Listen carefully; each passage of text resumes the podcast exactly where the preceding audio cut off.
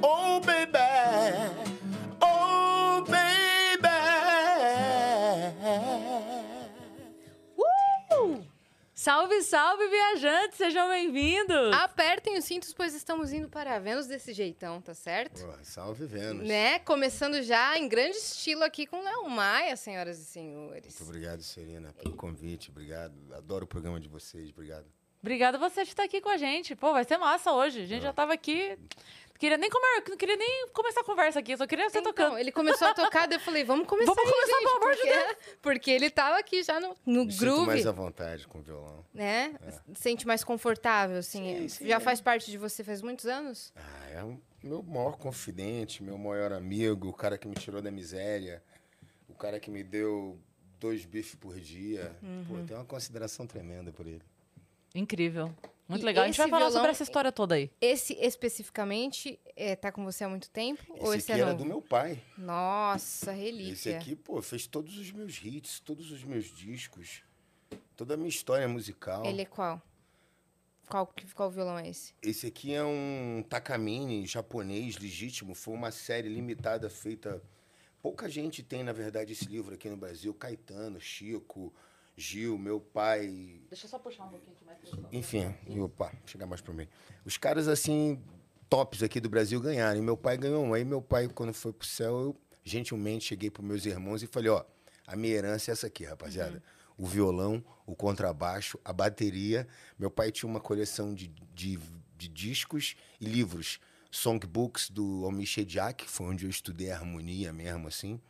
E os discos do meu pai, né? Que discos que você nem sabe qual é, que ele que tinha, ele que conhecia aqueles caras e tal. E aí eu fiquei, essa é a minha herança. Eu peguei e fui escolhi. embora. É só isso que eu quero. Não, só isso não, tudo isso, né? Tudo, Tudo isso. Aí vazei, né, cara? Eu fui embora. E aí construí a minha vida, tá tudo certo. Caraca, que, Deu certo. que relíquia, que É, lindão. Bora dar os recados? Bora. Né? Senão a gente entra num papo, a gente E não nunca sai mais. dá os recados. É. né?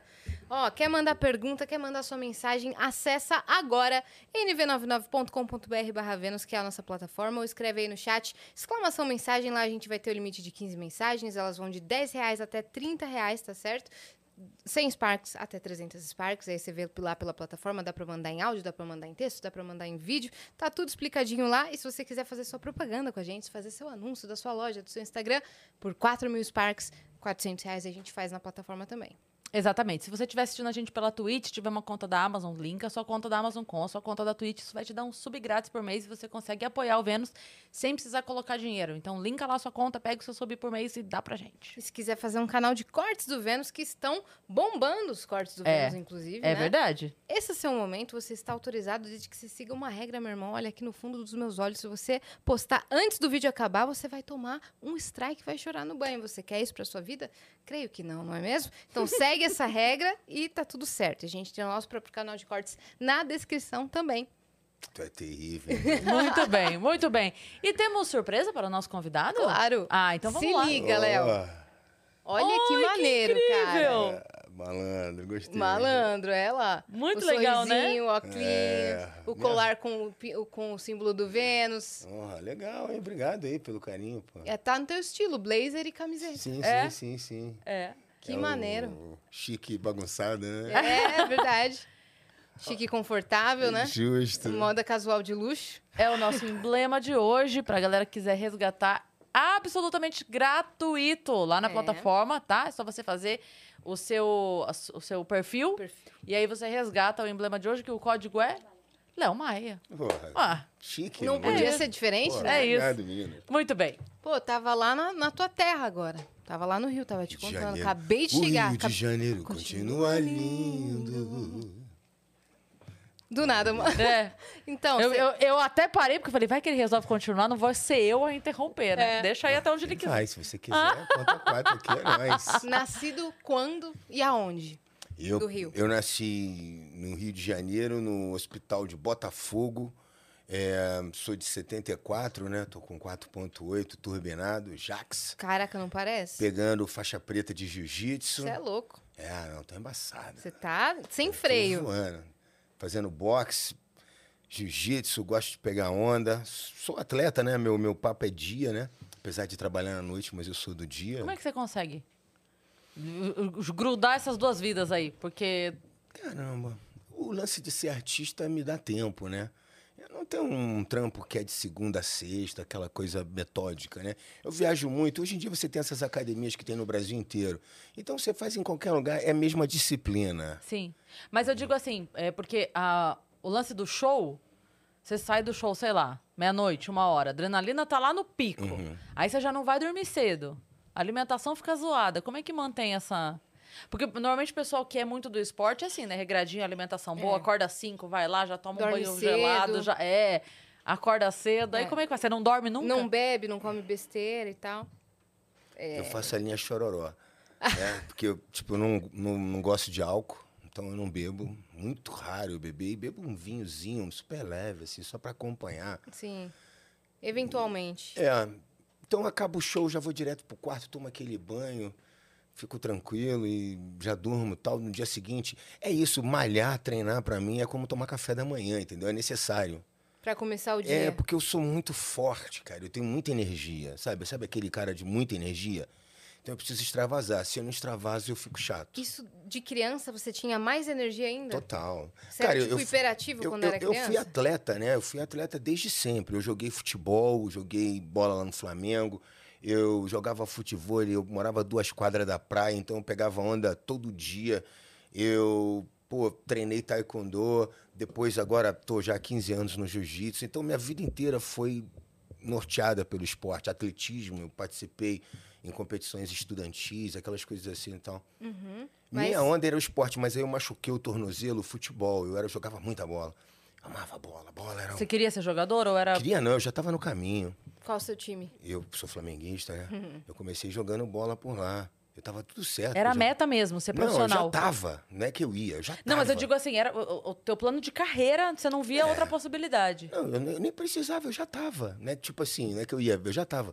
Aí, pô, isso foi muito louco. Eu machuquei meu tornozelo, acabou, nunca mais. Eu corro tal, o Com que tornozelo idade já... você tava quando machucou o tornozelo? Ah, com 15, 16, assim, por aí. Na idade que ia começar pro. Tipo, já tava, né? É. Depois ia pro Imagina. sub-20 ali, Que né? louco, pro. né?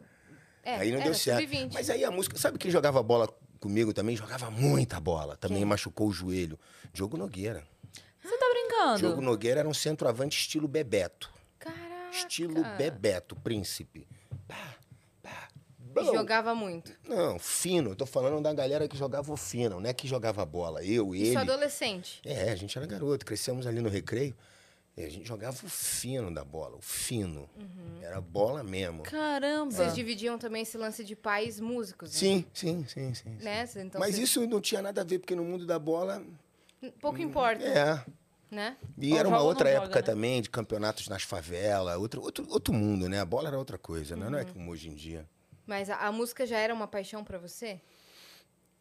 Eu, eu cresci dentro da música, né? Então, eu, tipo assim, eu nunca vi outra coisa. Então, eu, por exemplo, eu, meu pai me diz que. Minha mãe e meu pai me falam que ele, meu pai pegava eu bebê assim, botava assim com uma madeira, um monte de fralda, ia pros estúdios e me levava e ficava comigo o dia inteiro. Tal. A gente ficava junto. A galera da banda dizia que tinha aqueles rolos de cabos, sabe? Aqueles rolão assim. Eu, eles faziam uma caminha ali, me botavam ali e ali eu dormia. E o som tava rolando. Canções de Ninar. É, então, com sete anos, eu tive a minha primeira aula de música. O meu pai me deu uma vassoura, mandou eu varrer toda a sede da Vitória Régia e falou que a primeira aula era de humildade. Que se eu quisesse aprender música mesmo, eu tinha que ser humilde. E aí, obviamente, eu varri o chão, fiz a parada toda. Sede ele da ainda- banda ali. ele ainda deu aquele confere e tal, pra ver se estava tudo certo. E aí eu comecei a estudar música com ele, eu varria chão. Era tipo estilo seu Miyagi, né? Varre o chão, Aham. um cafezinho. Tira pô. casaco, bota É, casaco. tal, é, por aí. E nessa eu, eu sempre fui muito disciplinado, acho que isso veio comigo, assim. Apesar de ser meio maluco, né? Era... Mas eu tinha uma certa disciplina. Quando eu queria algo, eu ia até o final. E aí eu, pô, eu me dei bem nessa onda do trabalho, porque eu aprendi a trabalhar cedo. Com 14 anos eu já comecei a ganhar uma graninha com música, né? Meu pai me desafiou, eu, esse violão mesmo. Eu enchendo o saco aprendendo, né? Que quem tá aprendendo enche o saco, né? Sim. E aí, porra, meu pai falou assim, mano, pô, tu tá enchendo meu saco, meu irmão.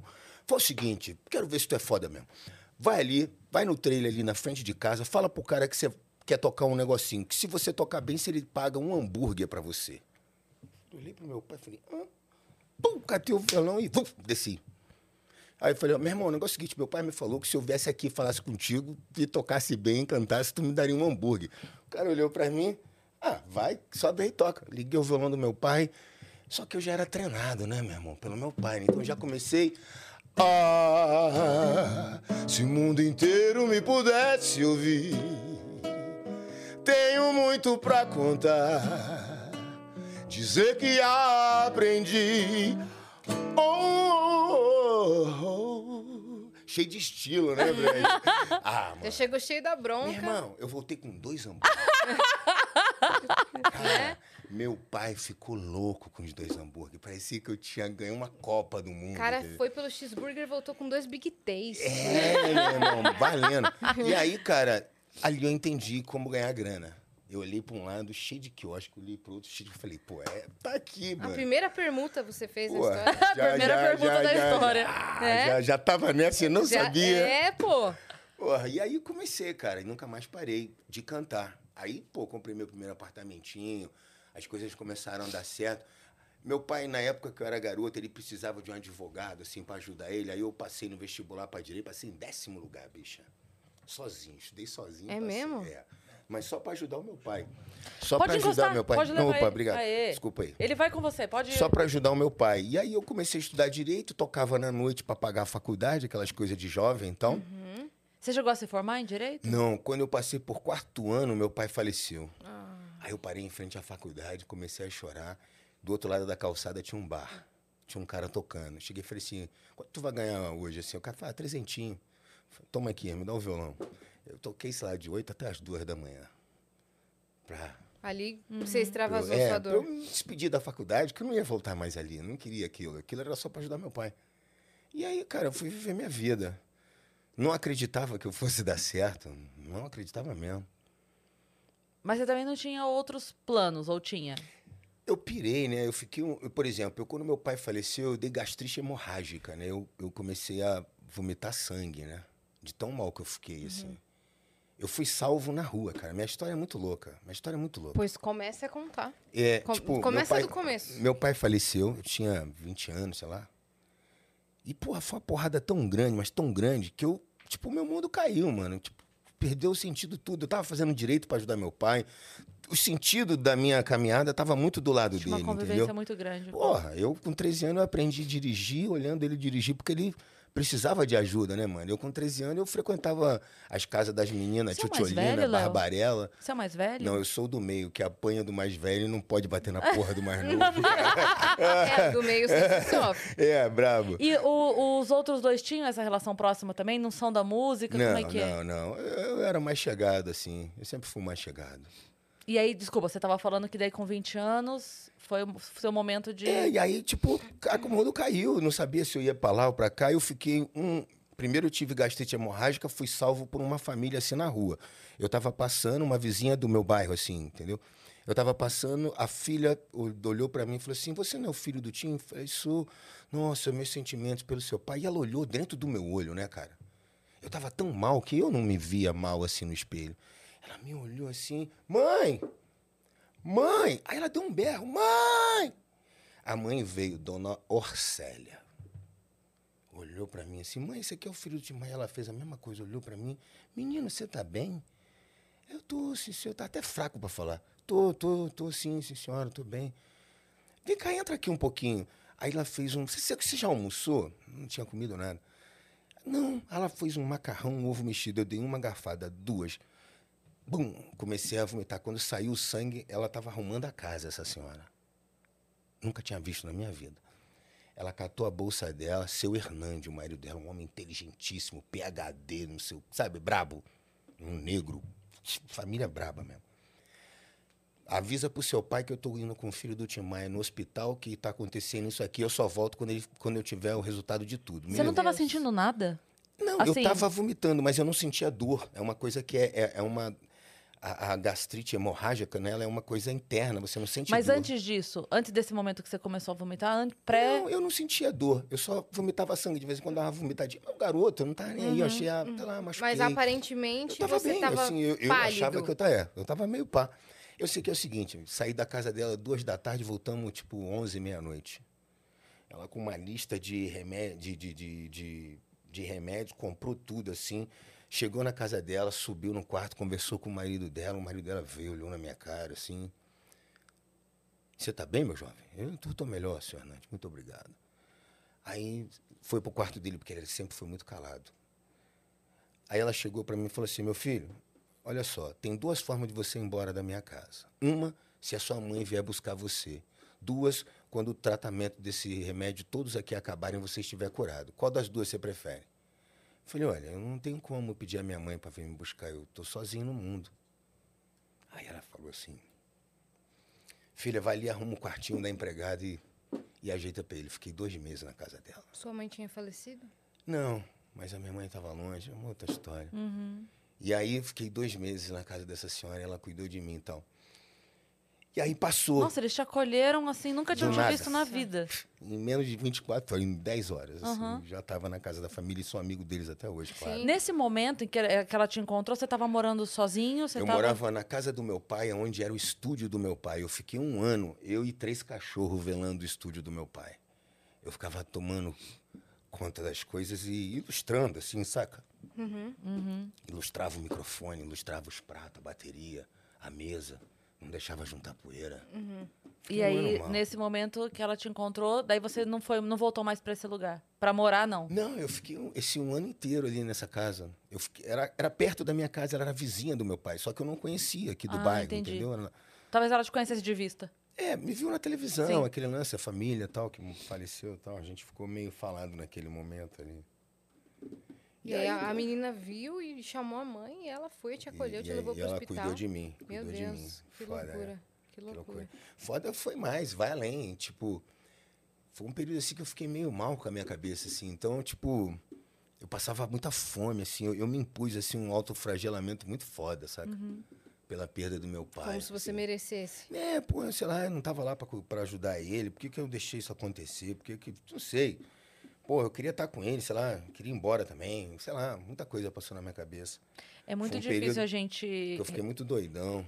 Eu acho muito difícil a gente conseguir respeitar o livre-arbítrio dos pais da gente. É, muito, é muito doloroso pra isso, gente, isso, né? Tipo assim, por exemplo, quando eu comecei a fazer show, é, eu fazia show aqui em São Paulo, morava em Sorocaba, eu vinha pra cá. E aí, logo que eu comecei, tinha um restaurante que apoiava a gente. Era um restaurante, imagina. Era professor em Sorocaba, nunca tinha comido, sei lá, o McDonald's era um evento no mês, sabe? É, e aí começou esse restaurante a apoiar a gente. E eu queria muito levar a minha mãe. E minha mãe, ela não queria ir porque ela, ela ficava incomodada dela não ter roupa, de não saber se comportar, de não... E eu ficava revoltada, de tipo assim, caramba, eu tô tendo a oportunidade de levar e ela não... Então, é difícil a gente respeitar a- as decisões que os pais da gente tomam Sim. da vida deles. A gente quer... Meio que a gente quer inverter a coisa e falar, não, vem cá que eu vou cuidar de você agora. Só que É. não dá, a gente não, não tem autoridade pra E mandar, saber que né? às vezes eles se sentem melhor assim. Não, é, não indo. E a gente tem É. que entender e respeitar, Meu- mas é difícil Meu pra pai, gente. por isso. exemplo, não sai do bairro, cara. Não sai do- da Zona Norte ali. Não sai da- de lá. Que se for pra viajar, pra, pra descer pra praia, ele não vai. Ele prefere ficar ali na região. Ele prefere trabalhar. Tem uma amiga assim também. Ele não sai. Ele não sai. Quero ver pra eu levar pro Líbano. Esse cara. Pai, Você- vamos sair da Zona Norte? Vamos só uma vez pro Líbano. Meu pai, meu pai ainda, o bairro é muito pra ele, ele não sai de casa. O, o pãozinho, se na padaria um real pra entregar é 10, ele paga 10, pra não sair de casa. Nossa, é. É. O- o- a, a calçada já é demais pra eles, né? Mas enfim, a gente é, vai se deparando com, uma, com umas coisas assim dos, dos nossos pais que a gente não tem, a gente só vai.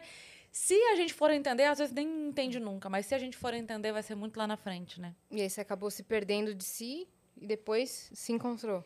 Voltou pro eixo. Mais uma vez eu fui salvo na rua. Eu tava andando, meu pai tinha um amigo, dono de um bar lá no Recreio chamado Caçoá. Aí o César, é o nome dele. Só pra eu entender, isso foi antes ou depois da, da sua da, gastrite? amiga, da- foi depois. Tá. Esse- Nesse período de um ano. Meu pai faleceu, eu tive esse problema de gastrite. Uhum. Logo na cara, a porrada foi tão grande que eu Aí você ficou dois meses lá dois meses. e voltou pro. Aí, não, era, tipo, a, a casa dela era aqui, a minha casa ficava aqui, nu- numa quadra. Tipo, eu era vizinho de quadra dela, assim, Aham. da casa do meu pai. Era só pra você ser acolhido, É, pra você tipo, ser é que eu cuidado. não tinha ninguém na minha É. casa, não tinha rango, não tinha nada, tá ligado? Aí Eles cuidaram de mim. Aí eu, aí eu fui. A coisa mudou aqui, nesse exato. Tum, ponto aqui. Eu tava. Era de tarde, eu tava. Com esse violão, andando na rua, indo pra praia, sentar pra tocar, pra pensar. Pô, esse violão te acompanha, É. cara. Aí passei em frente a um bar chamado Caçoá. O dono do bar chama-se César, amigo do meu Existe pai. ainda? Existe, tá lá até hoje. Outro dia eu fui lá, até filmei assim, contei essa história que uma hora eu vou postar. E aí ele me chamou, e aí, Léo? Pô, cara, como é que você tá, menino? Pá, não sei o que, eu, pô, César, tô bem, então, senta aí. Traz um baião de dois num nó de corda aqui. Pai botou assim, mano, eu vi o troço, eu tu, tu, tu, comi tudo. Eu, tipo, na hora foi sem pensar, sabe, o instinto da fome. Aí ele olhou pra mim assim, sabe quando ele olha assim? Fulano, traz mais dois, traz mais um desse, traz mais um, uma, uma traz mais um. Botou aqui, cara, eu comi tudo. Nossa. Quando eu acabei de comer, eu, eu fiz aquela do. Ai. Porra, cara. Ele falou assim pra mim: Léo, vem aqui todo dia, toca no intervalo dos caras, que, que porra, tu vai rangar aqui com a gente. Aí eu toquei. Eu tocava no intervalo do show do Jorge Versilo, pelo Prato de Nossa, cara. quando o Jorge tocava na noite. Que demais. E aí, aí a música mais uma vez me resgatou, me salvou, né? Porque aí eu comecei a tocar, aí me deram um diazinho que não tinha nada, aí um diazinho que não tinha nada, já fiz alguma coisa, tal, aí já começou a dar grana, aí já me bar não sei onde me chamou, aí a, a música vem. Caí nas graças de uma diretora da Rede Globo na época, da Sininha de Paula, Uhum. né, parente do, do, do sobrinho do, do Chico Anísio. Pô, eu fazia o programa do Márcio Garcia, aquele Gente Inocente, eu usava roupa emprestada do Márcio Garcia, brother. Primeira vez que ele me viu, deu uma olhada assim. Tipo, sabe quando ele reconhece a roupa, mas não entendeu nada. Mas todo mundo gostava tanto de mim e queria me ajudar tanto, porque via talento, via esforço. Aquelas coisas que a gente né, demonstra quando você realmente está sobre a mira. E aí, cara, e aí eu, eu, dei- eu dava a minha alma, né? Pra, por qualquer oportunidade que você me desse, eu dava a alma. Você se entregava. Ah, não tinha outra coisa. Não tinha plano B. É. Eu só tinha o plano A. Nisso você já tinha suas próprias músicas? Ou ainda não? Eu tinha, eu sempre compus, mas eu. Tipo, é foda você acreditar em você vindo de uma família de gigantes, entendeu, cara? É foda. É foda pra caralho. E, tipo, e a galera do meu pai, assim, tipo, fechou a porta pra mim geral, assim, ninguém me deu mole. O único cara que me deu uma moral foi Lulu Santos. Lulu Santos deixou, mais uma vez, aquela aula de humildade do meu pai me serviu. Lulu Santos me deixou gravar na madrugada no estúdio dele. Em troca de eu varrer o chão, limpar o banheiro, afinar, ilustrar as guitarras, saca? O trampo e na madrugada eu podia gravar. Fiquei quatro anos nessa.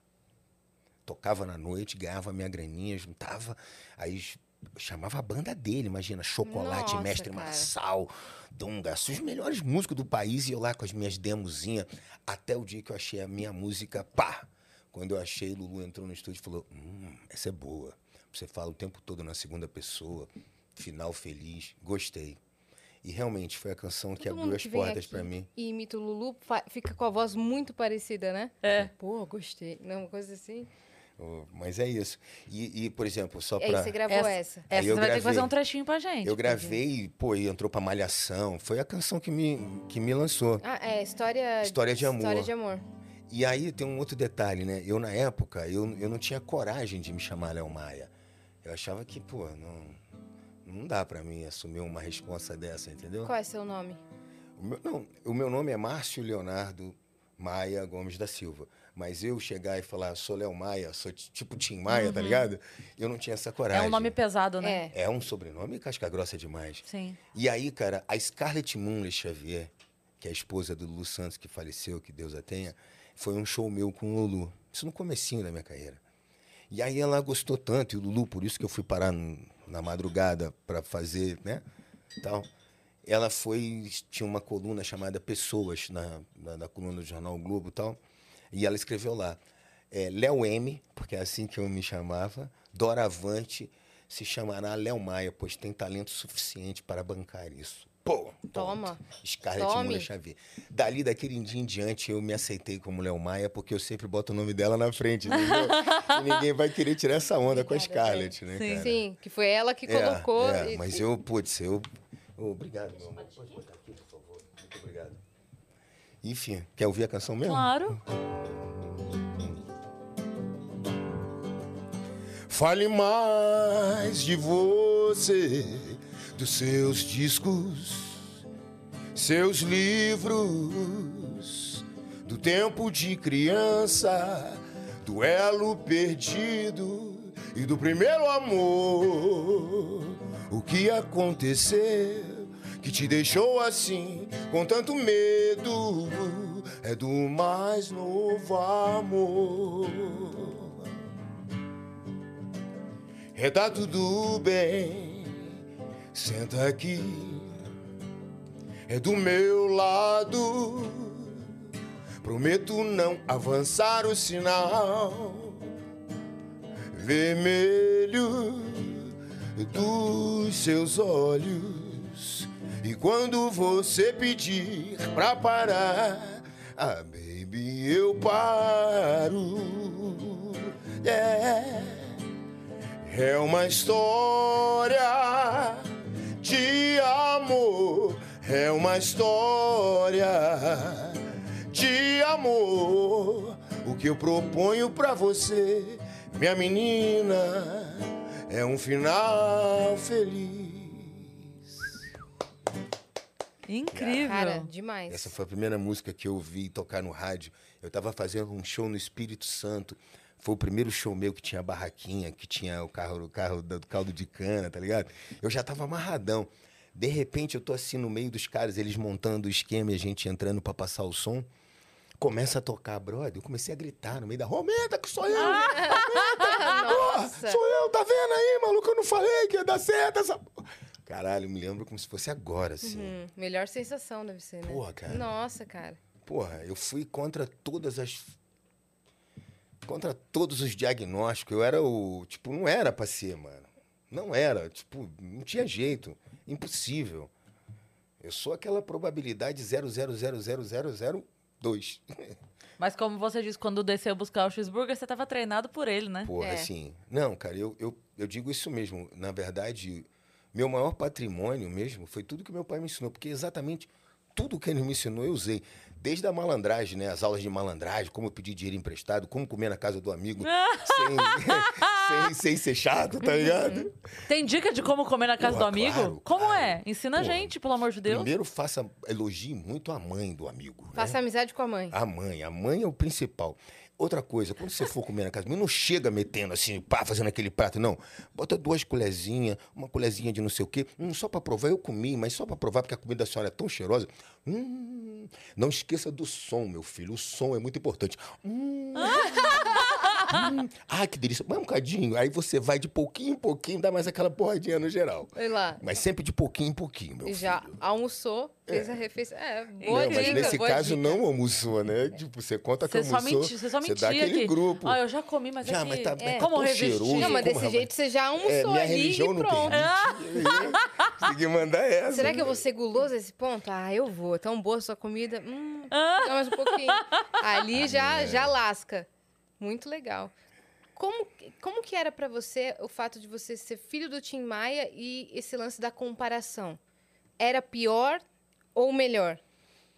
Caramba, eu, eu, na realidade, pelo fato de eu, de eu sempre ter entrado pela porta de serviço, né, cara? Tipo, não que eu quisesse, mas porque foi imposto.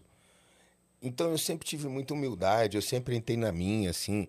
E eu fui levado pelos músicos, né? Eu não, eu não tipo, não, não saí entrando, assim, usando o nome do meu pai. Primeira vez que eu entrei no estúdio, eu fui levado pelo grande maestro e professor Roberto Menescal. Depois, quando eu comecei a gravar mesmo, assim, quando eu mostrei uma canção, meu pai me levou para o estúdio, me deu o meu primeira demo, né? A primeira demo eu tinha 18 anos, eu gravei até um programa do Raul Gil. Eu até fiz o Raul Gil outro dia, a gente estava conversando, eu lembrei isso a ele, assim. Meu pai ligou para ele, pediu, Raul Gil, eu queria pedir uma oportunidade pro meu filho, ele está começando, está querendo começar, eu não sei que eu nunca fiz nada por ele. Já deu a música, aí putz, meu pai era foda. Olha, eu ensinei o Erasmo Carlos a tocar, hum, e ele seguiu o caminho dele. Agora eu te, eu tô te dando essa musiquinha, essa demozinha, pá, pá, pá, bateu assim, mas agora é contigo mesmo, se quiser, corre atrás. E não fez mais nada, brother.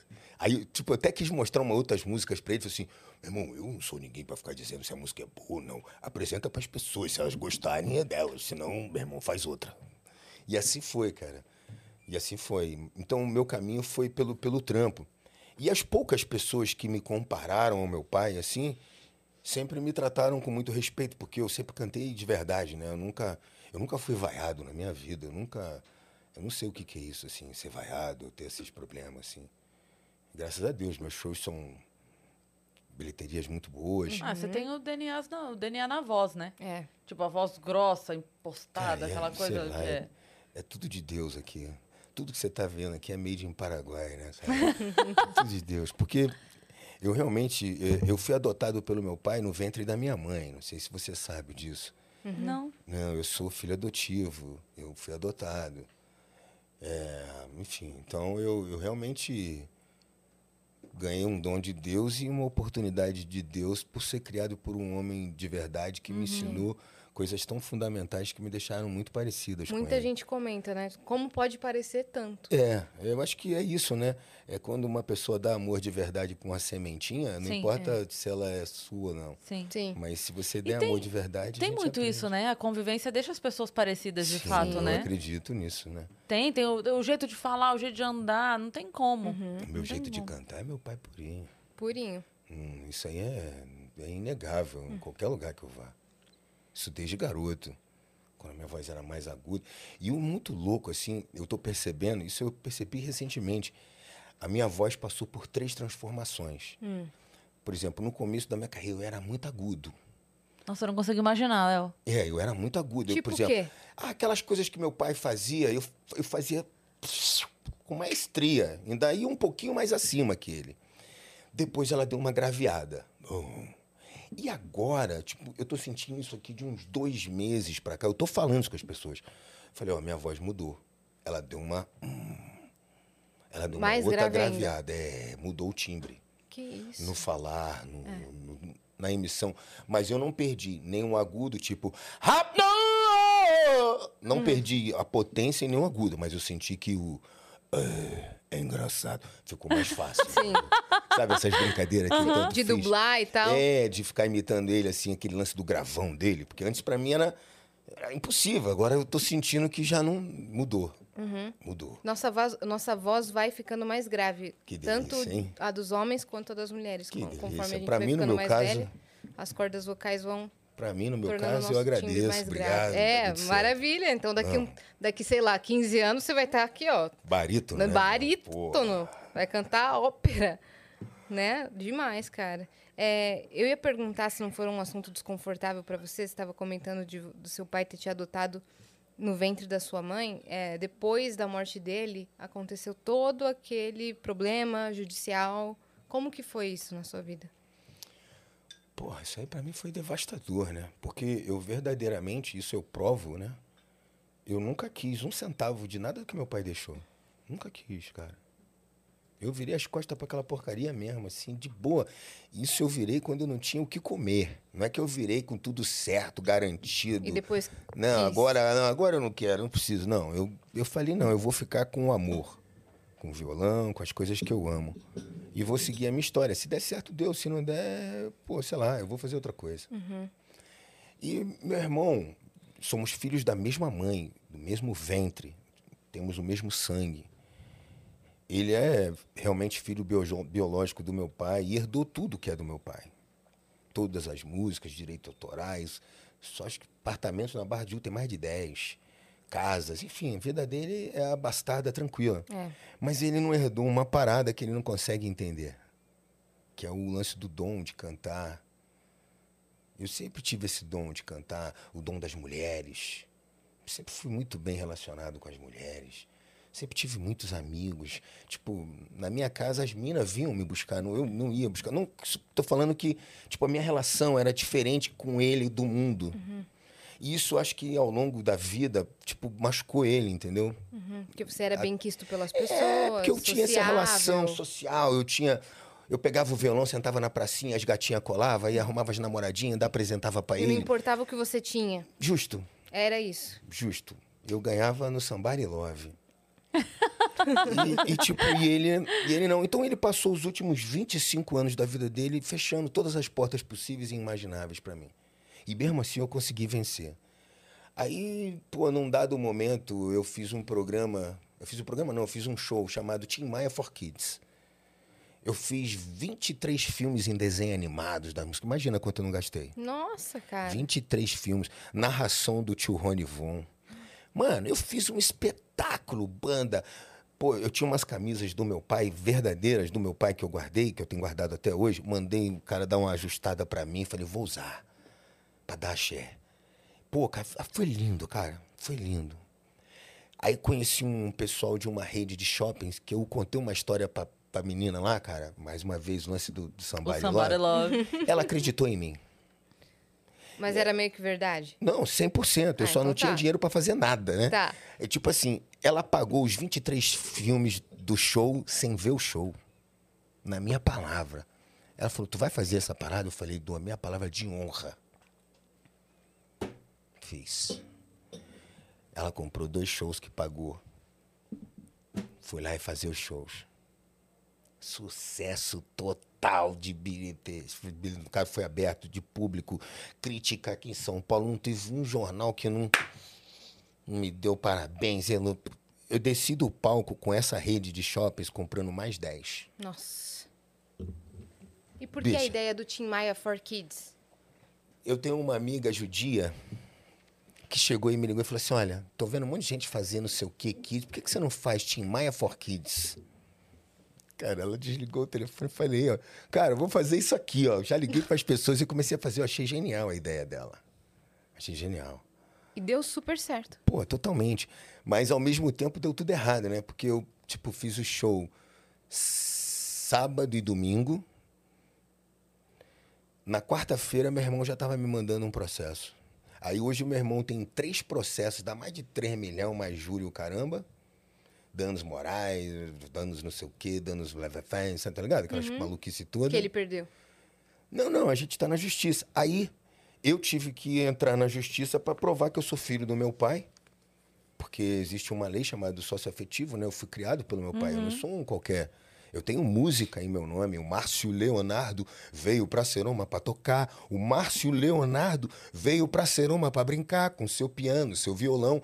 Telmo, que é meu irmão. Tell me what you say, cause I don't know. É o que meu pai fala para ele na profecia. Então, pô, eu tô no livro do Nelson Mota de uma forma até meio escrota, eu tô no filme também. Enfim, eu tô na história, não dá pra me limar. Não, E eu ainda virei o Léo doido Maia, é só de você sacanagem. sempre foi o filho do Tim. Sempre é, brother, foi sempre. o filho do não, Tim. eu fui adotado no ventre, mano, com Então- dois meses de gestação. E Não era um negócio, um morre, projeto certo, era um projeto que podia dar errado. seu pai morre e você não é mais filho dele. É, e mesmo não querendo a grana, mesmo não querendo nada, mas só pelo lance do- do- da música, né? É. Ele não aceita que eu cante, ele não aceita que eu seja eu, que eu Entendi. trabalhe, que eu ganhe a minha vida, que eu não precise pedir um copo d'água, nada. Ele não aceita. Entendi. Ele quer, a qualquer custo, destruir a minha vida, quer destruir. Mesmo sabendo que eu tenho filhos, que eu pago duas faculdades, que eu estou formando um engenheiro, que eu estou formando um economista, enfim, que eu sou um cara de bem, tá ligado? Eu não sou um maluco. Então ele quer destruir. Tô com um moleque de 18 e um de 10 que eu preciso formar também. Ele não tá nem aí, ele quer me ver na rua, pedindo Foi nesse esmola. momento pós-morte do seu pai que vocês se Depois de- separaram. Não, meu pai, quando meu pai morreu, a gente era amigaço. Ah. Até meu pai morrer, a gente era amigaço. Depois que meu pai morreu, sei lá, uns dois anos que meu pai morreu, que rolou a grana, aí ele me expulsou da casa do meu pai com dois camburão e dois oficiais de justiça. Ca- um- Cada camburão com quatro PM dentro. Eu não sei o que, que ele escreveu para isso, mas foi assim que eu fui limado da história da casa da minha família. Aquele estúdio que você estava Aquele é ficando. onde eu ficava. Aí e eu, por orgulho e por honra, nunca mais voltei, nunca mais quis voltar, nunca mais pedi nada. Fui, toquei a minha vida sozinha, passant. Jade! Tudo bem, maravilhosa? Salve, Jade. Não, você não tá atrapalhando Não atrapalha nada. Depois eu vou passar lá pra te dar um beijo. Beijo, Jade. Jade Baraldo aqui, que tá no Prosa Guiada. É que a galera não viu. Fala- só fala pra ela aparecer pra galera ver, porque parece que a gente é louca. É. Só pra provar que, Jade a gente. é, Jade é, Picon? É, sei Jade lá. da- do clone? Jade! Ah, meu Jade. irmão, ela é coisa rara de se ver. é joia do mar. Ela é artista Só- também, cantora. Só, ô, ô, Jade, só porque a gente falou com você aqui, as- vem aqui. Vem, Meu Deus, a gente tá isso. Eu falei, fala pra ela só vir aqui, porque a galera vai achar que a gente tá maluca dando oi aqui pra. Não, Maia. Opa. São dois, né? Opa. Eu sou carioca Ele também. também é carioca. Mas é que aqui eu já tô, já entrei na fase do 1, É que né, você velho? não é- Eu tô aqui não É que vocês 20 estão anos. 011, aqui é 011, aqui é um. Bom, mas é isso, gente, ó. Vamos beber depois. Quartou! Oh, quarto. Beijo, Pronto. Jade. Agora sim, agora sim. Continuando. E aí você não quis nunca mais voltar pra lá. É, não, cara, eu, eu dei por encerrado essa história e segui com o que eu tinha, com as lembranças, o amor, o carinho, o desejo de vencer e, fui lutar, fui à luta. Peguei esse violãozinho e fui pra guerra. E ganhei. E tá ganhando. Porra, não, já ganhei, já como dois bifes por dia, tá tudo certo. Agora não tem mais jeito de me quebrar assim, agora já foi. Mas vivo uma luta judiciária com meu irmão desde 2019. Pô, já gastei uma fortuna nisso, né, cara? Porque virou uma briga de cachorro grande. Porque ele achava que fosse lutar contra um piquinês, tá ligado? Só que aí se deu mal e tal. Mas é isso, é uma coisa que eu não tenho o E não menor tem previsão, interesse. Léo, de acabar? Cara, eu acho que a gente tá numa fase da primeira fase, terminando agora. Mas só que é isso. Ganhando agora, tem a segunda instância, aí tem Supremo. Enfim. Nossa, vai. acho que isso aí vai até o. Tem chão ainda. Vai até o inferno E, total. e isso ainda é por conta da do Tim herança. Maia for Kids. Não! Ah, esse é da, Isso pô, não tem porra nenhuma com essa herança, cara. Não quero Caralho, porra nenhuma é disso, meu irmão. espetáculo. É por causa do meu show que eu investi com o meu próprio dinheiro, com os Uhum. meus recursos, que foi o maior sucesso e ele não gostou. Disse que eu estava usando o nome do meu pai, que eu não tinha o direito de pôr num espetáculo meu o nome do meu pai. Por isso. Faz 25 anos que o meu pai morreu. Eu comprei a minha própria casa, eu comprei meu próprio carro, eu tenho a minha vida, eu não preciso do, do, do barato do meu pai. E o que é mais louco, quem cuida de mim de verdade nesse paizão de meu Deus é o público do meu pai. É. A galera que me protege desde o dia que meu pai morreu até Os hoje. amigos do seu pai. os Meus vizinhos amigos do seu meu pai, os públicos do meu pai, a galera que vai na minha, meus shows, não, meus shows dão lotados, cara. Graças a Deus, desde muito tempo. Meus shows dão certo, eu nunca dei prejuízo para contratante do Brasil, lugar nenhum. Eu vou lá, faço meu trampo, tô com uma música estourada no Brasil todo.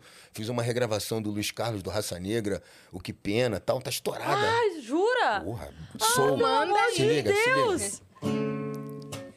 Olha só você, depois de se perder, veja só você. Que pena, você não quis me ouvir, você não quis saber, desfez do meu amor. Que pena, oh, que pena, oh. Hoje é você quem está sofrendo, amor. Hoje sou eu quem não te quer. Oh não, o meu coração já tem um novo amor. Você pode fazer o que quiser. Você jogou fora o amor que eu te dei, o sonho que sonhei. Isso não se faz, é. Você jogou fora a minha ilusão, a louca paixão. É tarde demais, é. Que pena. Maravilhoso. Incrível. Muito legal. Boa, muito, tá muito boa a essa versão. música preta. Nossa, Na sua muito, versão. muito foda, A muito minha foda. versão. Que demais. Muito foda. E Caraca. no show você, você faz é, várias versões assim, de outras pessoas? Ou como que é? Ó, é, é um álbum meu, né? Chama-se Clandestino, são 12 faixas. Eu Esse é o regravei. novo álbum? Meu novo álbum. É, pela Orfeu Records, uma gravadora aqui de São Paulo e tal. É, enfim, são 12 faixas, duas regravações. Eu gravei Que Pena do Raça Negra e gravei Coleção do Cassiano. Sei que você gosta de brincar. Tal, mas não era a mesma canção póstuma, porque ele estava vivo quando a gente entrou em estúdio para gravar. No meio do caminho, Deus levou ele. Então, acabou se tornando uma canção póstuma. É, e as outras são todas autorais, é tudo meu, assim, como todos os discos, né? Eu, eu venho compondo mesmo minhas canções há muito tempo. E vem dando certo. E aí agora a gente lançou um videoclipe também do Ela Me Traiu, que é uma canção também desse álbum, tal, que também que tá fazendo muito sucesso agora. É o tá novo começando- single que você, É, que é, tá é o trabalhando segundo agora. single do disco tal. Tá indo bem, tá indo super bem. Estamos indo pro Nordeste agora, vamos fazer a primeira turnê desse disco no Nordeste. Hum, Fizemos um pré-lançamento aqui no Blue Note, Casa Lotada. Blue Note. Tô Ótima pedindo, casa. tô pedindo. Não, não, não, não é isso, mas eu estou pedindo. É um desejo meu, pessoal, de lançar pro povão aqui no Sesc Pompeia, na choperia. Então, pô, todo mundo que estiver me ouvindo no Sesc Pompeia, pô, eu tô pedindo pra fazer.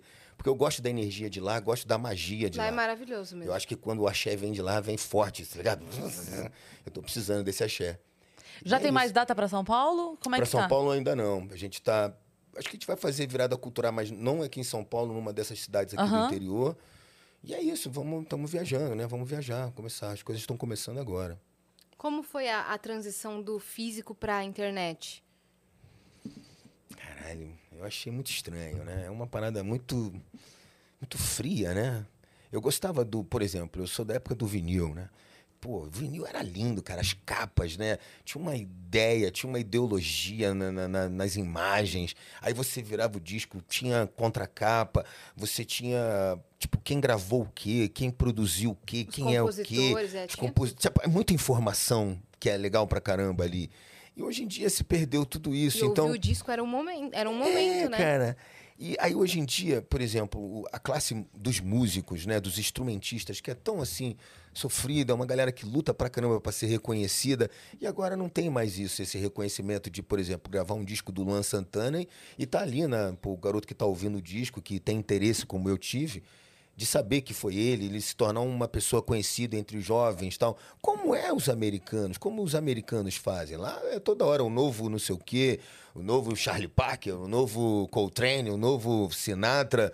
E a gente não tem essa sagacidade, né? Do novo Tom Jobim, do novo Baden Powell, apesar da gente ter o Yamandu, salve, Eu salve. gosto. Enfim, mas a gente não, não, não- A gente idolatra muito o músico americano, né? Herbie Hancock, mas, pô. Paulo Calazans, que toca com Djavan, é melhor, amor. Na minha opinião. Você acha que a cena da MPB aqui deu ficou pausada lá atrás? Não, não ficou pausado. Eu estou dizendo que a, a, a tecnologia tirou essa informação que antes vinha nos discos e nos CDs. Certo. né, os encartes, você lê quem foi o baterista que tocou. Imagine, você é estudante de bateria. Aí você ouve um disco de um artista que você gosta pra caramba e ouve uma bateria tocada com genialidade. Pô, quem, quem é essa pessoa que Sim. Isso vinha com muita facilidade no álbum, né? Você olhava ali na contracapa e aquela É. informação já tava. E tal. lá fora também era muito comum isso, É, né? e, tipo, e é O uma magia, vê na, né? no disco assim, É do uma jazz magia. lá fora, Pô, né? Eu adoro, eu adoro o jazz, eu ouço. E tinha, é, tem, é comum lá fora também ter discos de baterista, né? Claro. Disco só dos músicos. Claro, claro. Aqui não, não, não pegou tanto isso. Ah, a gente tem o Santana, né? É, Que eu digo assim, ele ficou. Ele tem um nome conhecido e ele é só e ele. instrumentista. Pois é. Só não, já e é ele, é, e ele. A gente tem vários, né? Por exemplo, a gente tem o Robertinho Silva, que é um baterista que tocou 30 anos com o Milton Nascimento, teve uma carreira internacional famosíssima. Nós temos Naná Vasconcelos, que é um percussionista também, Sim. que é amigo de Sting, pô, toca um músico excêntrico, com uma musicalidade única e toca no mundo inteiro. A gente tem vários caras Sim. assim. Mas, que nós temos. mas eu falo isso na Concordo. cultura interna. Sabe aquele lance da, da camiseta na rua que as minas usam tal? Aquela camisetinha que, pô, peito bonito pra caramba. Aí tá lá Frank Zappa. Aí tá lá é, Lenny Kravitz. Aí tá lá. Pô, mas a gente não vê Sivuca. A gente não vê Robertinho Silva. A gente não vê Robertinho do Recife. Que foi o cara que, pô, trouxe o heavy metal pro Brasil, o cara que lançou o heavy metal no Brasil, o lance da guitarra, um guitarrista genial. O próprio Pepeu Gomes, que é Sim. considerado um dos melhores guitarristas do mundo. O Dodô e Osmar, enfim, a galera que é do nosso som, né? Que inventou a guitarrada, o, enfim, o próprio Chimbinha. Dentro Chimbinha. daquele universo Eu ia dele. citar ele como exemplo. Então, mas eu achei dentro do não- não universo do cabia. Chimbinha, da guitarrada, Não aquela coisa, daquela parte do Brasil, ele é genial, Ele é cara. genial na guitarrada. Entendeu? Então a gente não cultua os nossos gênios, assim. Isso é o que eu quis dizer, assim. Tava É, vendo de até o- maneira, eu só ia falar que de maneira geral, né? Tipo, você não vê uma camiseta de Pindamonhangaba, né? Mas É. você vê a galera com. Não, mas agora tá com- na moda, viu? É, né? Tá na moda, assim. eu vou umas fazer uma de camisetas- Sorocaba. É, de... Vou vir com uma de Sorocaba. Exato, uma- umas camisetas. Daí bota Sorocaba, bota fotos da cidade e também do cantor Sorocaba. É. Porque é assim Sabe, que tá agora a Moletom, moda. tipo, é, que tem New York, vou, tipo, Sorocaba. Vou mandar fazer um moletom com as letras É bordadas assim. ó. é isso. É boa. Né? É boa, cara. E você, Tijuca. Eu sou tijucano. É, né? Mas daí de Tijuca tinha que ser Tije Uca. Pra separar Não, no TJ. moletom, assim, ó. Ah, não, TJ. TJ. É, não pode. Mas do, do, É. do moletom daria certo, porque é três letras aqui, três aqui. É. Aí ficaria Tije Uca. Aí sim. Aí você... moleque. Qual que é a diferença de ser tijucano pra ser carioca? Caramba, é um negócio meio lá da gente lá, porque, por exemplo, o Rio de Janeiro, ele é legal pra caramba, mas a Tijuca, ela se concentra tudo ali, né? Você tem as escolas de samba, todas estão ali praticamente. Você tem o próprio Maracanã.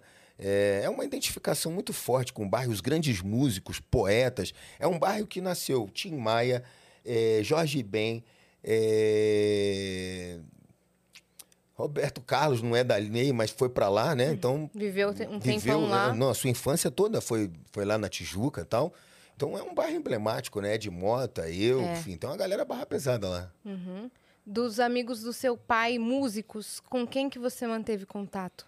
Ah, tem vários. Paulinho Guitarra, que é o diretor musical dele, o guitarrista do meu pai. Começou a tocar com meu pai com 15 anos de idade. Imagina a genialidade do moleque. Nossa Com Senhora. 15 anos já tocava com meu pai.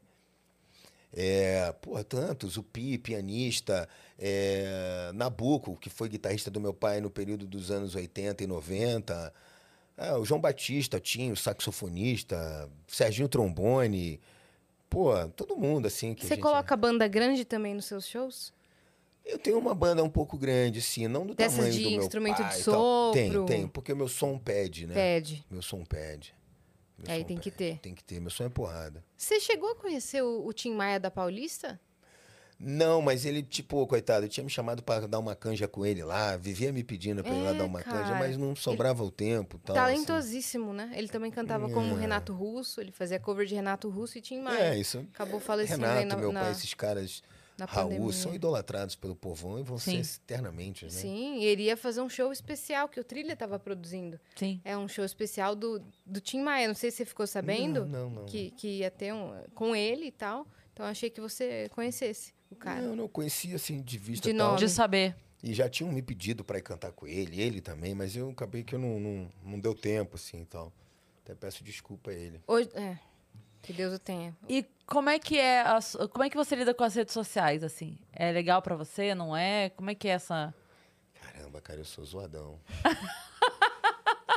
eu tô, tô, tô mais assim, tipo, agora, assim. Você tá comecei a- assessorado? É, é. Eu, eu, eu tenho assessoria que cuida assim, mas eu confesso que, tipo, sei lá, eu, eu não sei, o mundo tá se transformando num negócio que, tipo, não é pra mim, entende qual é? Eu vim de uma, uma onda, tipo assim, que você pagava o ingresso pra ver o Pepeu Gomes tocar, porque ele ia lá tocar guitarra pra caralho. Você ia ver meu pai, tipo, tocar, meu pai ia cantar pra cacete, mano, tu ia sair de lá massacrado. E hoje em dia você é números, você é logaritmos, você é não sei o quê Engajamento? engajamento e arte que é bom. Aí eu fico pensando assim, cara, eu preciso tocar violão pelo menos umas três, quatro horas por dia, senão vai ficar ruim. Aí depois, pô, cara, eu tenho que ouvir uns documentários do Miles Davis, eu tenho que ouvir, né, os caras, eu tenho que ouvir música, o que que tá rolando na música, o que que, quais são... Tipo, não dá pra ficar nessa de engajamento. Se você for fazer arte de verdade, porque arte de verdade não é que nem fazer pãozinho. Hoje você vê, tudo é muito igual, tudo o som é igual, as letras são iguais. A gente perdeu aquela poesia que nós tínhamos, assim, que era. Não sei, eu vejo, por exemplo, a onda assim, do feminismo, as mulheres muito exaltadas na- na- nas suas concepções e nas suas, nos seus requerimentos, nas- nos seus desejos, assim. Mas eu não vejo essa observação fina delas em letras que senta, toma, vai, eu vou pegar ela, vou levar, vou fazer vou. Tipo, a, a desqualificação musical no qual a mulher entrou numa poesia, numa retórica assim, elas não. Não combina Isso- com o discurso, você acha? Eu acho que não. Eu acho que se você. Porra, canções em que você pega a mina, leva pra beber e faz e acontece, isso é legal?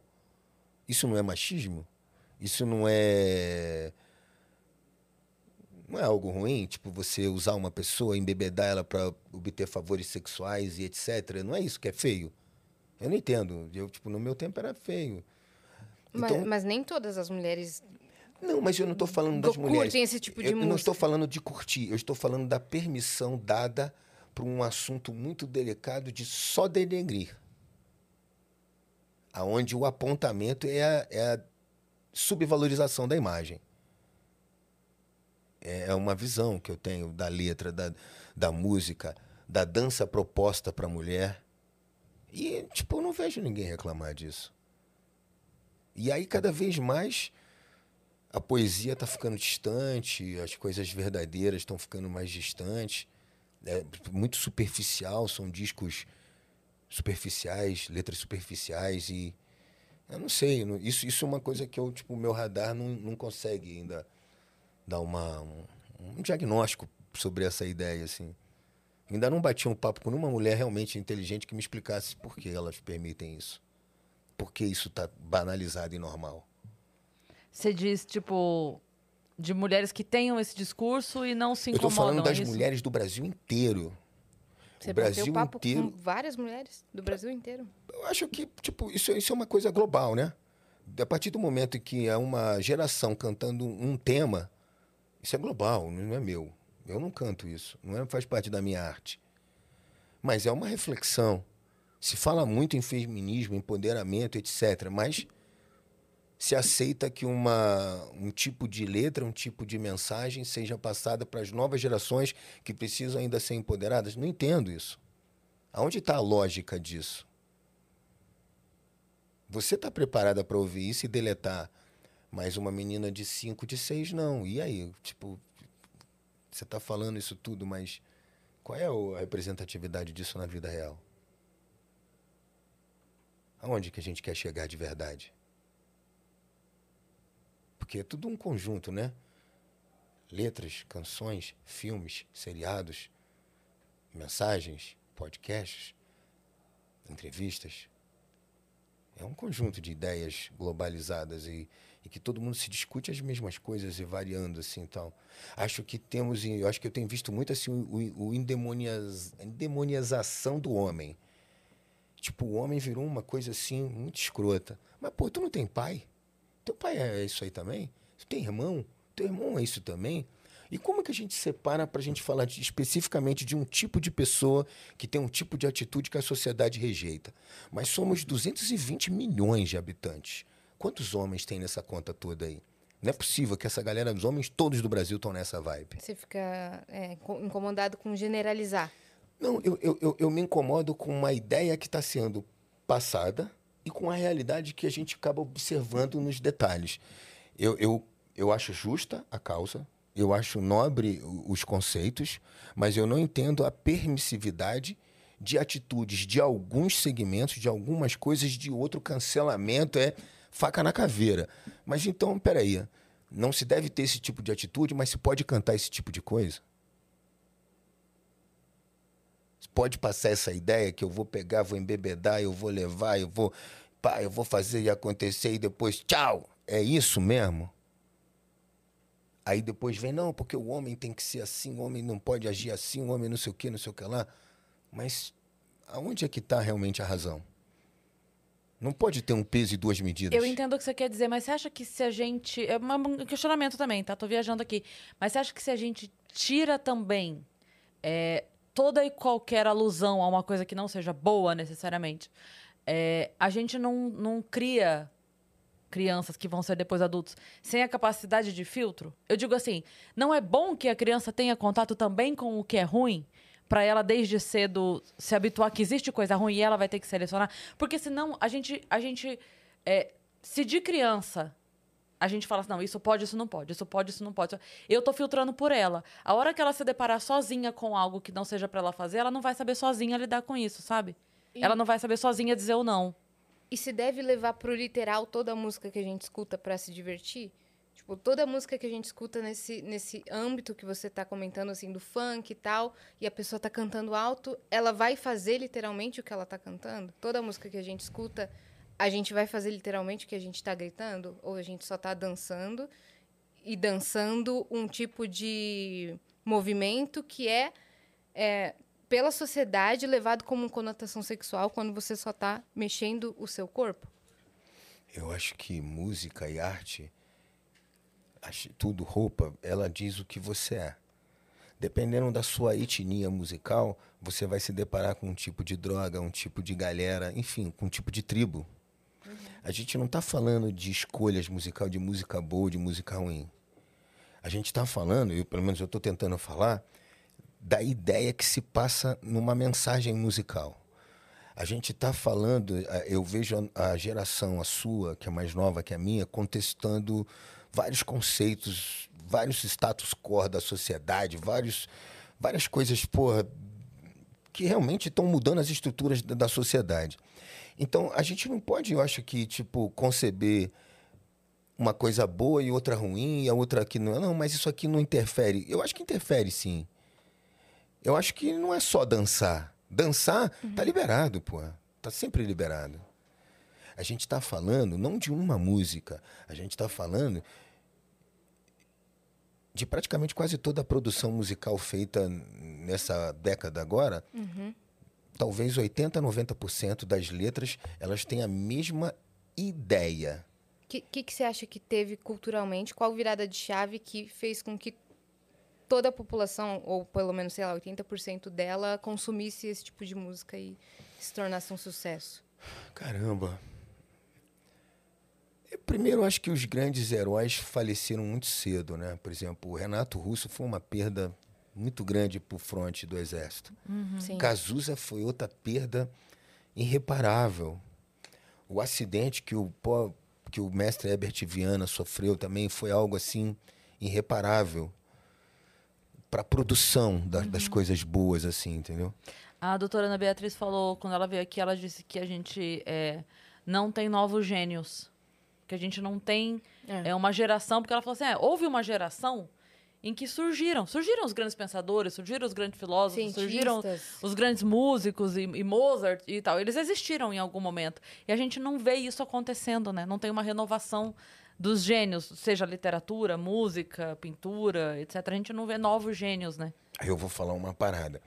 Entre os gênios, tem os caras bons pra cacete, entendeu? Tem os gênios e tem os bons pra cacete. Os bons pra cacete geram gênios. Porque a gente mexe Sim. com um negócio, a gente faz ferver, e aí um moleque desse pega aquilo e brrr, vem com uma força tremenda. É assim que é. As gerações, elas vão, né? É. Então, eu acho que é isso, por exemplo. Hoje em dia, a música, para um jovem que tá começando, cara, fudeu. Sim. Ele tem que atingir números, engajamento, não sei o que, não sei o que lá. Viralizar no TikTok. Ele tem que viralizar no TikTok, ele tem que sair da favela, ele tem que levar a parada dele pro asfalto, ele tem que fazer a música dele tocar, É. Tem ele tem que arrumar equipamento, dele. ele tem que arrumar instrumento, ele tem que. Cara, Mas eu acho que também com o avanço da, da tecnologia, a gente mudou o conceito de gênio. Não causa mais tanto impacto, porque o mundo está tão avançado que, sei lá, por exemplo, a Roberta Duarte que veio aqui, para mim ela é uma gênia. Uhum. E Uma é- cientista. Uma cientista que ela eh, simula buracos negros com inteligência artificial, premiada lá fora e tudo. Para mim ela é uma gênia, mas fora da bolha, as pessoas olham e falam: Mal "Ah, tá, conhecem ela. buraco negro". Porque tá- tem tanta Cara, informação hoje acontecendo, em dia tanto dá avanço certo é o azul tecnológico. caneta, né, velho? É, então. Caneta azul, azul caneta. Então, tipo, a gente trocou a nossa música, que era de mais alto nível no mundo. Tipo, uma das únicas músicas, o único, o único país mesmo que fez frente à música norte-americana é o nosso, musicalmente falando. Uhum. A gente não criou uma etnia, a gente criou várias. A gente criou a bossa nova, o samba, Samba. o samba jazz, que a gente misturou com a parada deles, e várias outras coisas que nós temos aqui, que vai desde o maracatu ao samba de crioulo. Enfim, a gente tem uma riqueza musical braba. Eu, eu fico triste é da gente ter se afastado disso. Ter se afastado de Tom Jobim, ter se afastado de Vinícius de Moraes. Pô, cara, a gente foi representado no mundo e reconhecido mundialmente assim. Pra você não é, não é o fato de se aproximar do funk, se aproximar mais do rap, é o fato de deixar de lado os Não, outros. por né? exemplo, quando você tinha o rap e o funk carioca, quando era, sabe, tchurururu, estou louco pra te ver. Era lindo. Oh, yes. Era lindo, brother. Pô, Você acha que tinha mais poesia? Muito, que isso, pô. Eu considero o Claudinho Bochecha os poetas da favela, os poetas desse segmento muito musical. E, e tinha uma musicalidade. Mas sei lá, aí depois a gente entrou nessa onda do, do, do- de um refrãozinho, uma palavra. Música de um minuto e meio. É uma coisinha que pega tal e já é tal, ou, tipo, ter que dançar no TikTok. Só que pra Então. mim não funciona, pô. Eu tô com Mas eu acho 48 que anos, eu não vou dançar no tem- TikTok mais, brother. Não dá pra mim. Aí Ah, já é acho de- que- acho que não, seria não, legal. não, já é demais. Já é... Você postar um, com os conteúdos musicais no Cara, é TikTok. muita violência pra mim. É, mas eu Tipo, acho que isso tá com os dias contados. Esse, É uma esse violência sexual pra O mim isso aí. De ter que viralizar no TikTok. Você acha? Eu acho que tá. Eu acho que tá, porque cada vez menos as pessoas vão se consolidar como artistas. Cara, As e- pessoas- Ah, sim, Entendeu? claro, entendo. E outra Aham. coisa- Cada vez menos vão- a gente vai ter artista consolidado. A gente só vai ter viral e viral e viral some, viral some. Aconteceu agora, a- aquela música Acorda Pedrinho. A gente satura o negócio em uma semana. E aí as Sim. pessoas vão falar, saturou, não quero mais ouvir nada dessa banda. Não todo mundo, claro, porque o Jovem Dionísio é muito bom. Mas eu tô vendo o pessoal falando, não aguento mais essa música. Mas Por- é isso, gente. Trem bala. Uma carreira musical é uma O carreira pessoal musical. entendo. para de consumir o, A o- pessoa a até. pessoa porque a gente satura todas as coisas e não só música a gente satura meme a gente satura série a gente satura tudo e aí vai, vai ter que mudar a forma de Então, lançamento e de consumo de brother, novo disso? E como é que volta pro negócio de verdade, pros artistas de verdade? vai voltar Porque você vai num show, você não quer ouvir uma música, você quer ouvir é uma hora e meia de espetáculo, Sim. né, brother? Aí o cara não tem uma hora e meia de espetáculo, É, ele tem sim. aquilo ali, brother. Aí você vai lá, é uma grande enganação. Não tem um preparo, não tem um. Cara, eu levei. Tô desde os 14 anos na pista pra chegar agora aqui e falar, mano, eu consigo fazer um show legal em qualquer lugar do mundo. Sim. Fiz turnê lá fora, tava indo pra Europa antes da- do Covid, tá tudo certo, a gente tem um trabalho de verdade. Mas, pô, cara, foi feito com sangue, suor e lágrima. Uhum. Não foi no mole, não foi um golpe no TikTok ou um- uma jogada simplória tal. É isso que eu tô tentando falar.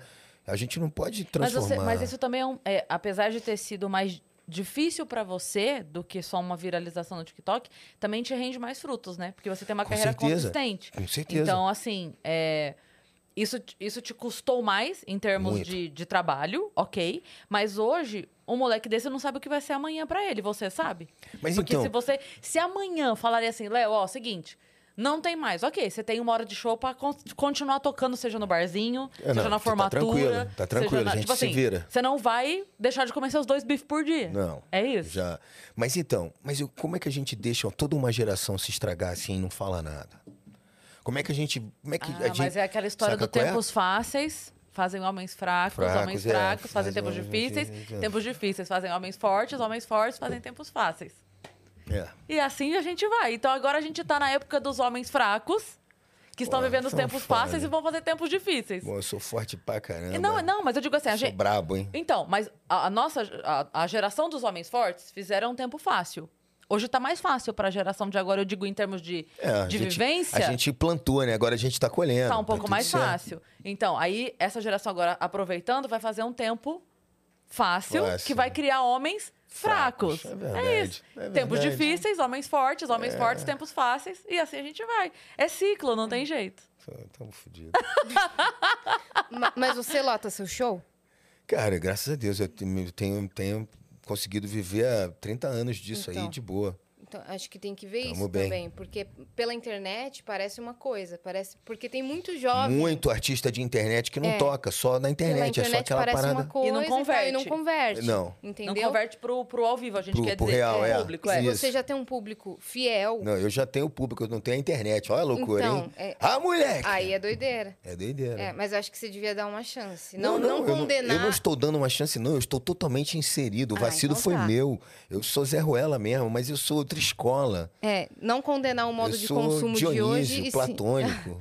Mas tem uma coisa também, Léo, assim, de repente é, existe um público de uma idade que vai consumir você que não é o jovem que tem o dia inteiro Não, na internet. Não, não, É o totalmente cara não que é. vai no seu Não. show. Então, é. Minha É isso galera é a galera Então, da assim, minha idade, da ele, nossa idade aqui, Ele te, ele te dá um follow no Instagram, já é o máximo que ele vai fazer. Entendeu? Pode crer. É, por É o máximo Mas- que ele vai fazer. ele não vai ficar seguir. vendo seus stories, o que não, você almoçou, não. o que você fez Não, cara, Eu acho hoje. isso muito brega, mano. Porque, então, mas é porque Isso essa é aí- muito brega, o velho. teu fã. Pô, eu sou brega pra caraca, então. Não, mas é porque Porra. o- é, são, gente, são idades diferentes. O teu o fã da Yas quer ver, ele quer ver isso.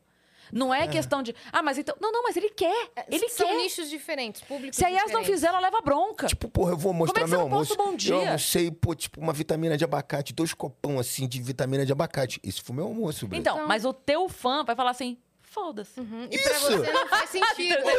É. O eu teu quero fã- saber que o Leomar tomou vitamina de! Leomar, vai dar um E tempo, pra você, pô. pessoalmente, pro seu público, não faz sentido. Não. Então você tem que fazer o que faz sentido pro seu público. E se tá tudo bem, É, você não. só converter em show. é, só converter em público de show, meu. Não, mas é isso, cara. segue eu assim. também não quero, pô, também não quero ficar pra trás. Então eu tenho que realmente tentar acompanhar o sistema. Mas eu acho que é isso. Estamos dando valores demais a coisas que não eram pra ter esse valor todo.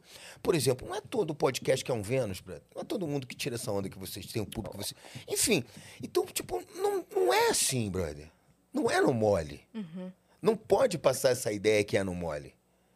Porque banaliza, brother. Banaliza. Então, é, mas para pra ver. Quem, quem faz isso no mole, some rápido. Some rápido. Entendeu? Pô, que nem outro dia, aquela menina, uma, uma atriz ali que falou, fez um comentário Hum. sobre a carreira de, um, de uma outra pessoa tal, não sei o que lá. Sim. Que não Porra. é artista. É, caíram de pau assim na menina, porra. É tipo. Na menina que, que comentou ou que na menina comentou- que é. Não, na menina que comentou, que fez Ah, um tá. comentário. E aí, o que, que é real? Então, o que, que é verdade nessa porra mesmo? O que, que é verdade mesmo? É o cara que, porra, rala. Tipo, eu sou amigo de seu, eu sou parceiro musical de seu Jorge. Eu te veio na época que a gente dividiu o cachorro quente. Tocava lá no Rio de Janeiro, dividiu. Você sabe qual é? Tipo, sofremos demais, brother. Uhum. A gente sofreu um sofrimento que, tipo, não é qualquer um que aguentaria, que conseguiria.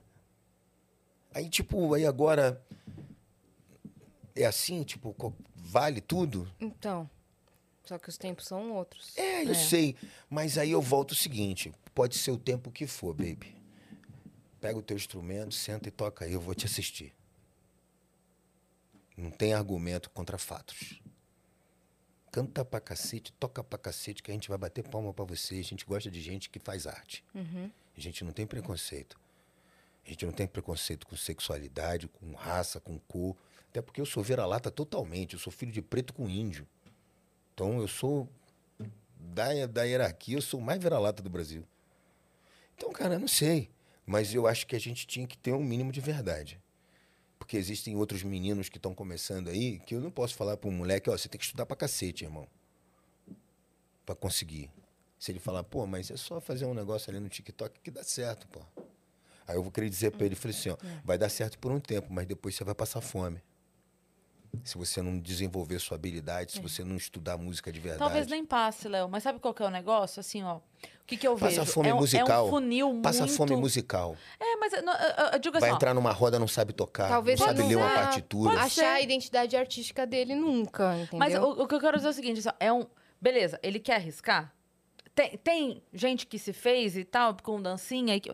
Beleza, tem. Tem gente que ganhou tanto dinheiro que nunca mais na vida Uhum. precisa trabalhar? Tem. A minha questão é outra. A minha questão é assim, quantos? Você vai, você vai se colocar só dependendo da Apostar sorte? 100% nisso é. Essa é a minha questão. Então, assim, quando, quando é, você defende, não, vai estudar, vai fazer música, vai fazer uma faculdade, vai ver um documentário, vai ver não sei o quê, isso é, bota mais ficha na tua caixinha. Com certeza. Porque a tua caixinha, beleza, aposta na sorte, vai lá, faz TikTok mesmo, bomba, vai, vai, vai, vai. Mas bota mais ficha na tua caixinha. Porque se não for, se você não tiver 90% de sorte, tiver só 20%, se você tiver 90% de sorte, parabéns. Sim. Incrível. Você só precisou de 10% de estudo. Mas se você tiver 20% de sorte, você vai precisar de 80% de estudo. E se você não tiver, você vai se fuder. então, crer. garante seu estudo. porque se, se, se no final das contas, somando a sorte e o estudo, der 130% e sobrou, maravilha, entendeu? Mas não deixa faltar, pra você não se arrepender depois de, porra, por tão pouco, não fui eu. Porque eu não tinha um sapateado, eu não peguei aquele papel. Sim. Porque eu não, né? Eu, é, eu Então- acho que se tem uma plataforma onde você pode ter mais visibilidade hoje, você tem que aproveitar. Mas é isso que a Cris está falando. Se você der essa sorte fazendo um negócio ruim, e aí você viralizou com um negócio ruim, você vai sumir rápido. E aí você vai ter que trabalhar para dar essa sorte de novo e viralizar de tempos em tempos, só que isso não vai consolidar a sua carreira, entendeu? Quem é bom de verdade, a internet consome. E se você está falando assim de, de gêneros que, que você não curte e tal, com linguagem que você acha inapropriada, tem uma parcela de brasileiros que consomem isso. Tem uma parcela da galera da favela que quer escutar o menor cantando sobre superação dentro do funk, mal produzido mesmo, porque aquilo é a realidade deles, e ver esse moleque sair da favela e fazer a vida dele, fazer a vida da mãe dele, e a pessoa se inspira nesse moleque. Então, É. acho que tem que, com certeza, Eu tem acho que que, os artistas de verdade se afastaram demais das favelas, das comunidades, shows de verdade, saca? Tipo, a molecada não vê mais os caras ir lá e tocar. Tô falando dos grandes músicos mesmo. Uhum. Sabe? O lance de você ver o Pepeu Gomes tocar aquela guitarra dele, de você ver o Caetano fazer aqueles lances, sabe? O Gil, enfim, Pô, to- todo mundo. é. E você só assiste aquilo, né? Você só vê aquela produção em série, é, são MCs, nada contra ninguém, galera. Pô, eu sou amigo do Mano Brown, sou amigo da galera do hip hop, não tem nada a ver. Mas é isso, eu, eu respeito o Mano Brown. a- pô, é isso, eu, eu, eu vou atrás de tudo aquilo que vai me engrandecer. Eu ouço Racionais, eu fico forte, eu fico brabo, eu fico poderoso. Eu ouço, pô, Caetano, eu, pô.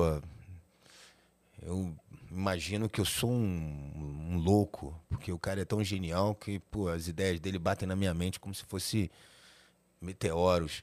Sim. E, poxa, eu vejo o swing do meu pai, eu vejo tudo essa porra toda e aqui. você vê, existe- Então, e a gente não tá mais produzindo assim. É. A gente não tá mais vendo a música assim.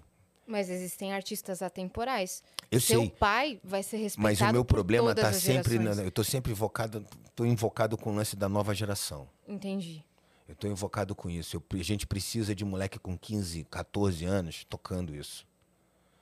Saca? Fazendo som de verdade, fazendo samba a nível.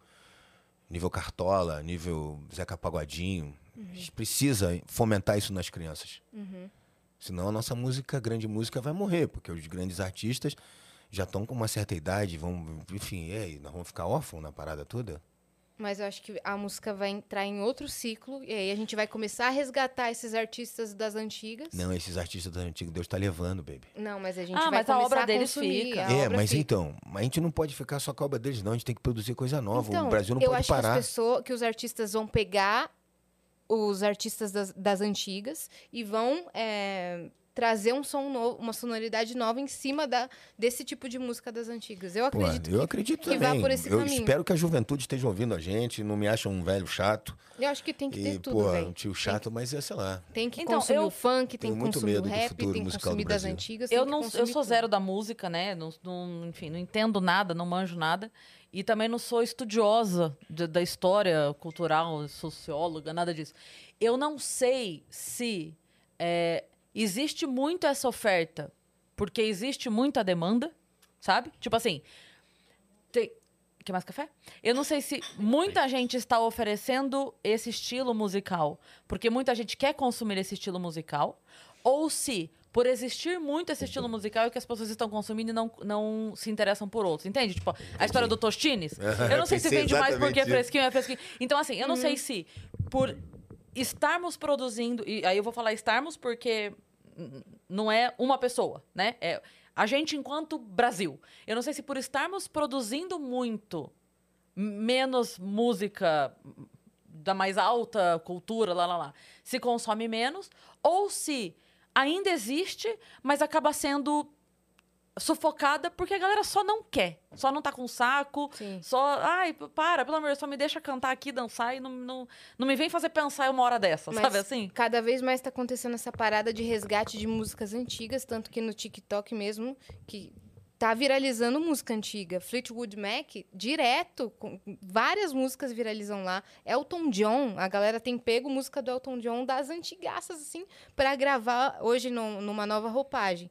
Então, eu acho que vai acontecer cada vez mais isso, assim, falando como uma grande amante da música. É, E, e pesquisadora, assim, que fico fuçando nas coisas, eu acho que o, Sabe uma coisa o que caminho pode... novo vai ser esse. Não sei, tá? Chute mesmo, mas que pode ter a parte psicológica da coisa, que pode, haver, pode ter a ver com isso, que é assim. é, enquanto é recente, enquanto a música que, que não é a atual, tá? Ela é recente, ela é só a, a, a última antes da minha, ela é velha. Quando ela é a segunda antes da minha, ela é antiga. E aí ela ganha valor de novo. Eu acho que pode ter uma coisa psico... Tô chutando também, tá? Mas acho que pode ter uma coisa assim, enquanto eu tenho acesso fácil, enquanto é o meu pai que tá ouvindo, ah, é chato, é meu pai. Quando vira uma coisa que Eita, peraí. Isso foi há É. 50 anos que foi lançada essa. Ou Já começa a ter um outro coisa de, olhar. cara, meu pai amava. É, Entendeu? É. Enquanto é, meu pai ouve. É chato. Ai, nossa, chato. Agora, uns anos depois, cara, meu pai Quem, ouvia. quem foi que falou pra gente aqui da, da praça? Que assi... Lembra? Quem contou pra gente aqui da praça? Alguém contou pra gente que. É... vi- Ah, é Ah. verdade. Que, ele- que é, ela comentou, ela comentou assim: que é, o pai dela, o vô dela, não sei, via muito a praça. Era o vô, o vô, o vô. Que toda reunião de família, não importava o que tivesse acontecendo, aniversário, reunião, o que fosse, ele parava tudo pra ligar a TV pra assistir a praça. E eles começaram a ficar com birra da praça. Nunca pararam nem pra ver, mas eles começaram a ficar com birra da praça só porque assim, Vou- o vô tá vendo, Tá no aniversário, É- para pra ver a praça. é chato, é. é chato, é o programa do vô, sabe É. assim? E ela falou, eu nem achava chato, mas a gente tinha essa coisa de ach... a gente quase que se obrigava a achar, achar chato, porque se é do vô, não é meu. Se eu gosto disso, eu sou velha. Eu não quero ser velha. Isso é do vô, não é meu. E aí, só que daí ela falou, depois, 20 anos depois, 30 anos depois. ela falou, eu não consigo ficar sem ver. Eu adoro, eu gosto, eu volto lá, assisto Criar daquele- memória afetiva. Cria memória afetiva. Então, Entendeu? talvez, e aqui, eu- de novo, eu entendo zero de música, mas talvez olhando por esse lado psicológico e emocional, tem essa coisa de ah, o primeiro ímpeto é renegar a última coisa antes da minha. Não, a minha é revolucionária, antes da minha é merda. E aí depois eu paro e falo, ah, talvez não. Talvez não Seu seja. Jorge tem uma boa pra isso. Seu Jorge fala assim: fica tranquilo, Léo. Daqui a pouco eles vão voltar tudo procurando a gente. É? Mas é Sei lá, mas é isso aí. um cara que, que tá fazendo isso com muita maestria é o Lulu Tá Santos. ouvindo o quê? O que, que Cara, tu tá ouvindo de verdade? o que, que eu tô ouvindo? É uma pergunta complicada é pra muito Yas. complicada. Porque a Yas ouve tudo. Não, vai, me dá um legal, vai. Um, pá. Meu Deus, cara. Vai, mulher, um. Deixa ela pensar uma lista, por enquanto. É. Não, mulher, um. Um, mulher. Um. De tudo que você. Pá, esse aqui é o meu melhor. Você tem cinco segundos. Isso sempre acontece aqui. Eu não vou conseguir te dar. Não, é porque assim, ó, de É, verdade. Abacaxi pra você. A não, Você, qual é eu não você vou tá conseguir ouvindo? te falar. eu não, eu sou do sertanejo. Tá, mas quem que você tá ouvindo de sertanejo? Eu Tudo bem? ouço muito Maiara e Maraísa. Ela já tem um pra te dar. É. Eu já fico assim, Porque meu eu- Deus. Tá. Passa Porque- exatamente assim na minha cabeça. Eu, é, é, eu sou amiga da Maraísa e gosto muito de Marília Mendonça. Digo gosto sempre no presente, porque a obra dela, enfim, é pra sempre. Então, eu ouço muito Marília Mendonça, elas têm um projeto juntas, logo ouço o projeto dela juntas e ouço Maiara e Maraísa, porque sou amiga da Maraísa. Então, gosto muito. Mas, por exemplo, eu amo, e todo mundo sabe disso que eu já falei um milhão de vezes, Chitãozinho Chororó. É assim, pra mim é, é o ápice da música Pô, sertaneja. Vamos falar de mim, mas aqui, ó. Eu gosto de Chitãozinho Chororó. Eu Hum. gosto de Zezé de Camargo. Inclusive, pô, cantei direto com o Zezé de Camargo, já vários lugares. Tipo, ele fez cinco, acho que cinco navios. Dos cinco, eu cantei em quatro. Sério? Porra, eu, eu abri show dele no navio. Porra, então... Será que vocês estavam juntos? Ah, então Não, provavelmente então não. foi aquele que eu não fui. É. Só esse, bicha. O meu foi Porque de o resto eu fui. 2013. Ah, eu sou ruim de data. Eu não vou nem entrar nessa Início contigo, não, 2000. que não sou bom disso aí, não. Ah, enfim, não vou saber. Mas, não, 2012, sei lá. Enfim, e aí eu, eu gosto muito de sertanejo e gosto muito de pagode. Mas o que eu ia falar da Yas é que, assim, a Yas ama música, ela, ela estuda música, gosta de música. Tudo o que é? Então, ela gosta de ouvir de Estuda tudo pra... canto. Oh, que legal. Então, ela gosta de ouvir de tudo, mesmo pra conhecer. Então, às vezes, a Yas faz story, eu vejo de fundo, falo, ah, Maia Maraísa. No outro dia é Mozart, no outro dia é rock, no outro dia Country, é... tudo. Então, MPB, nova MPB, e pop, funk, trap, rap. Ela gosta de tudo real. Por isso que eu falei assim, não é, não é papinho dela de não sei escolher um. É porque Entendi. ela de fato escuta de tudo e gosta Sim. de tudo. Sim. Eu tenho umas playlists, que- umas playlists que são do tempo do meu pai, que eu escuto música que ele ouvia no carro, várias, e tenho playlist de novas músicas, um monte de instrumental nada a ver, que eu boto lá e fico escutando. Putz, e eu tô tenho numa fase country jazz. pop. Umas coisas nada. Jazz? Eu tô numa fase de jazz total, assim. O que, que você tem escutado? Pra vocês é fácil falar. Cara, eu tô ouvindo. pô, ho- hoje mesmo, antes de vir pra cá, eu tava vindo Elsa, Elsa Fitzgerald e Louis Armstrong. Ontem eu tava. Eu tava ouvindo isso. Tava ouvindo jazz, assim. Tava namorando, né? Eu, eu gosto de namorar o som do jazz. Mas eu gosto de jazz, eu gosto de música gosto boa, gosto, de, gosto do som, gosto da, da textura, sabe? Tipo, quanto mais. Que parece que toca do, vi- do próprio vinil, né? Ah, é bom né? demais, né? Eu, eu gosto uma da ela. Música da década de 40, década de 50, assim, eu tenho ouvido muito. É, eu gosto uma dela que é It's a lovely day today, so whatever you've got to do, you got a lovely day to do Yeah, it. moleque. That's true. Ah, você viu? Viu? Tá dando certo essas aulas de canto. Aí, Nunca estudei canto, não, mas tá dando certo. pô, obrigada. Não, Porra. foi- foi Aí ela grande- canta muito. honra. Cantou bonito, cantou Obrigada. com, com, com, com arzinho, né? Com areia, né? É, sexy, legal. Viu? Pô, Legal, Aí legal. ela canta muito, canta muito. Logo vai lançar o CD dela. Vai mesmo? eu quero. A gente tá enchendo o saco dela. Uma hora a gente Porra, mas consegue. que tipo de música? Seriam, na minha mente, um pop é, misturado com raízes instrumentais árabes, porque minha família é árabe. Uau! E percussão árabe pra caramba, e junto com pop, e, e uma mistura muito louca. De que tu for gravar mesmo, de verdade, fala assim, que tu acordar, viado, vou gravar. Ah, Me chama que eu quero fazer uma música pro teu disco. Vou concorrer lá, vou mandar uma. vai mesmo? Mandar uma, tá fechado. Fechado. Ó, E ó, e eu sou bom, hein? Sou bom disso, hein? Cara, eu sei. Mó galera Tô- grava minhas coisas aí, hein? Eu eu tô sei. fazendo isso tem um tempinho, né, Léo? Eu sou um cara, é, eu sou um Não, cara querido pela essa Aqui a parada. gente não, não duvidou do seu. Não, não, não, não. Sou querido nisso. O dia que você for, eu faço uma e te mando. Aí você faz, se você gostar, você faz. Fechado. Senão, tá tudo Olha, certo. incrível. Dá- Nossa, que honra. Que honra. Fica. Boa. Vamos Esse, esse CD vai ser bom, hein? Vai, cara, Pô. já tá com É. Uma tu quer gravar mesmo? Eu vou gravar mesmo. Mas tu quer gravar quando? Aí já é outra pergunta.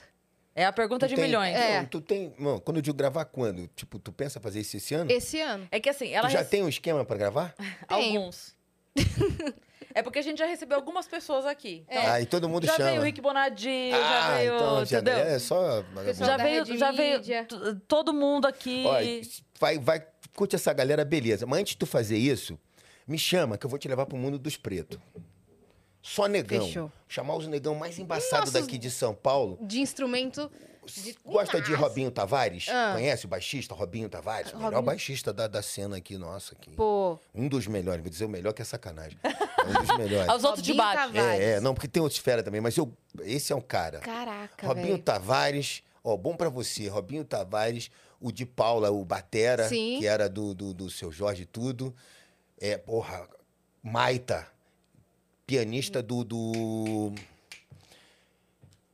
Seu Jair Rodrigues, toca comigo, Nossa! Simoninha, Apenas. Luciana Mello. pá, é Luciana Mello. fera, Eu sou fera. apaixonada pela Então, Luciana Nesse, Mello. nesse Hora que você cismar- Luciana Mello. É. A hora que você cismar, fala com a gente que eu vou te levar pro Cara, mundo dos negão. eu não jogar lá. mereço essa banda. Porra, vai lá, faz o teu, vai lá, grava uma música. Eu ganhei ele no, no- Tá no vendo? trechinho que eu cantei, né? Ganhou Tá um vendo? trechinho, não. Vai Olha lá lá. e faz uma. A gente vai e faz uma. Faz uma. Se tu gostar, tu faz Fechou. duas. Eu gravei um disco assim na minha gravadora. cantando, né? Eu fui fazer uma, aí os caras gostaram, fiz duas. Da terceira eles pediram pra eu gravar o álbum. É, caraca, é Pô, isso. É, o então. que me salvou na, na pandemia, Bruno. É, como é que foi esse período pandêmico pra você? Pô, cara, eu fiquei mal. Você tava em qual momento? Eu tava no Em momento- março de 2020, o que, que você tava pra fazer? Pô, eu tinha me separado, né? Eu Tinha um casamento de 20 anos, me separei. Aí fiquei pobre, pobre, pobre de marredeci, né? Deixei tudo. Ó, tá aqui, é de vocês e pá, de boa, vambora.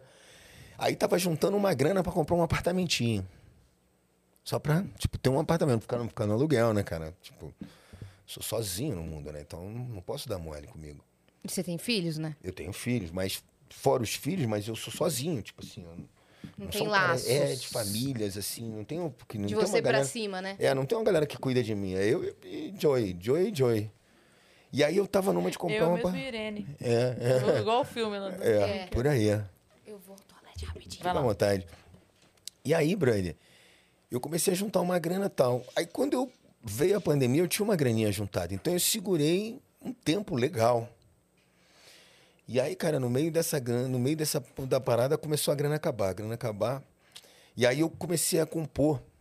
Aí um DJ amigo meu me ligou, Léo, eu tô com um estúdio aqui na mão, cara. A gente quer fazer umas gravações. Tem alguma coisa pra gravar? Eu falei, mano, tem aqui, ó, pelo telefone. Pá! Pô, vem gravar. Fui gravei. Gravei uma, gravei duas. Na terceira, o presidente da gravadora falou assim: cara, a gente quer gravar esse disco aí contigo tal. Aí eu gravei, ele me deu uma força, me deu uma grana, tal, me deu um adiantamento, tal. Aí eu consegui passar pela pandemia de boa e gravei esse álbum, né, que é o clandestino, tal, para companhia. E ficou muito bonito. É, é com ele que você tá viajando agora? É, é. Ficou muito bonito. Ficou um disco muito bonito mesmo. É clandestino o nome do álbum? É.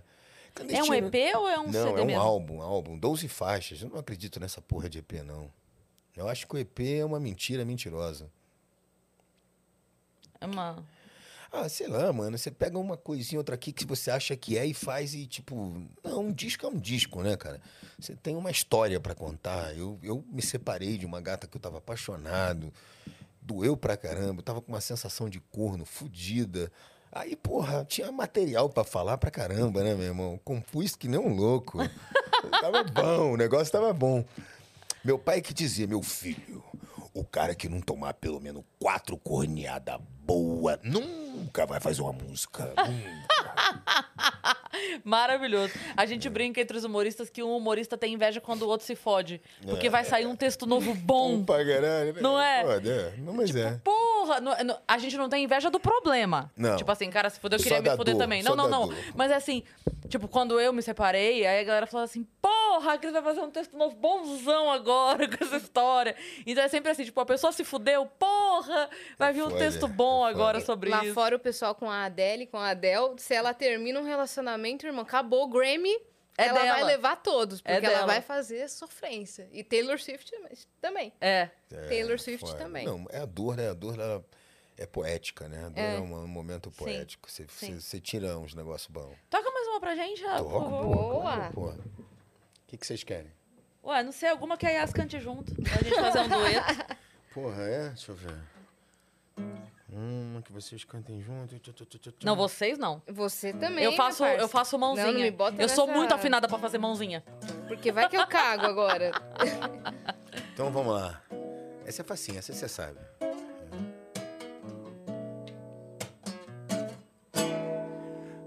Você é algo assim, é tudo pra mim, é como eu sonhava, baby.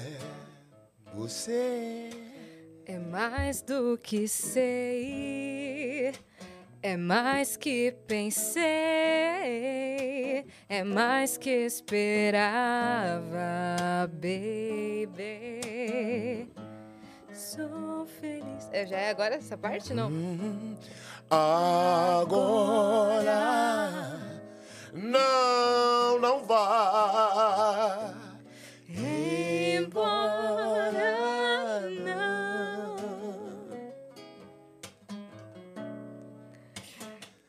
Não, não, não, não, não, não. Morro de- Vou estragar a música do pai dele? Eu não Oh,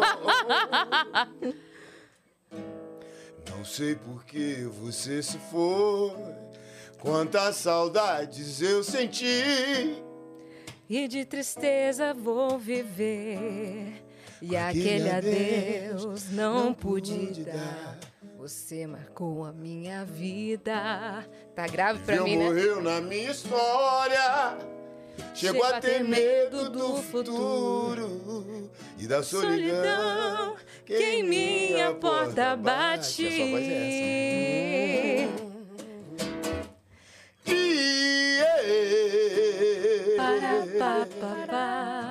Ah, Gostava tanto de você. Até a turma sertaneja tá com nós, ó. Tá. Ah, gostava tanto de você. Desculpa aí se eu estraguei alguma coisa, gente. É- isso, mandou benzão. Para de ficar pedindo desculpa, que aí isso aí já é demonstração de fraqueza. Que isso, cara? Não faça isso. Talvez seja aí o ponto. A gente tem que Não, demonstrar fraqueza. às Não, em público jamais. Será? Não. Será? Não, isso é sério. Na hora do palco, brother. Não, na hora do palco. Não, é, tipo, aqui é o palco. Aqui. Aqui é o palco, Aqui não pode. você tem que estar vulnerável. Não, que mentira. Aqui é, você aqui tem é que... verdade. É a nossa verdade aqui, Não, pô. mentira. A gente, Aqui a você gente sempre que se tava. Eu já chorei tantas vezes aqui. Não, mas tu faz parte também. Então, mas daí eu, faz parte. eu me deixo. Não, não, mas faz parte. É emoção, faz parte, é verdadeiro. Mas você nunca tá vulnerável, você tem sempre o controle. Se mudar que der um rabo de arraia, não duvido que você não dá uma cambalhota, para de pé e. Pá, qual é? E eu, por respeito à música do seu pai, falei, Não. desculpa qualquer coisa ser estragado, ué. Não, mas Não respeito você mandou bem, pô. Não falei, meu Deus, gente. Não, Ai, ó, perdão, cara. Você mandou bem. fraca, não Você fiz mandou isso, pô. bem. vai nessa, acredite sempre em você, não fica. Não seja você a pessoa que vai dar o primeiro tiro em você mesmo, entendeu? Putz, aí já é um negócio complicado. Tá ligado? Não, não. Porque eu vou. Não, não pode. Dá em você, porra. porra. Hum, foi bom. Hum, foi uma merda, mas só pra mim. Que lindo, né? Foda. É, então, aí Vai eu vou embora. apanhar de qualquer forma. Ó, eu aprendi. então eu, já peço desculpa. eu aprendi uma vez, assim, no show, assim, com um grande artista e tal. Eu falei assim, eu errei. Quando eu errei, eu paralisei, moro?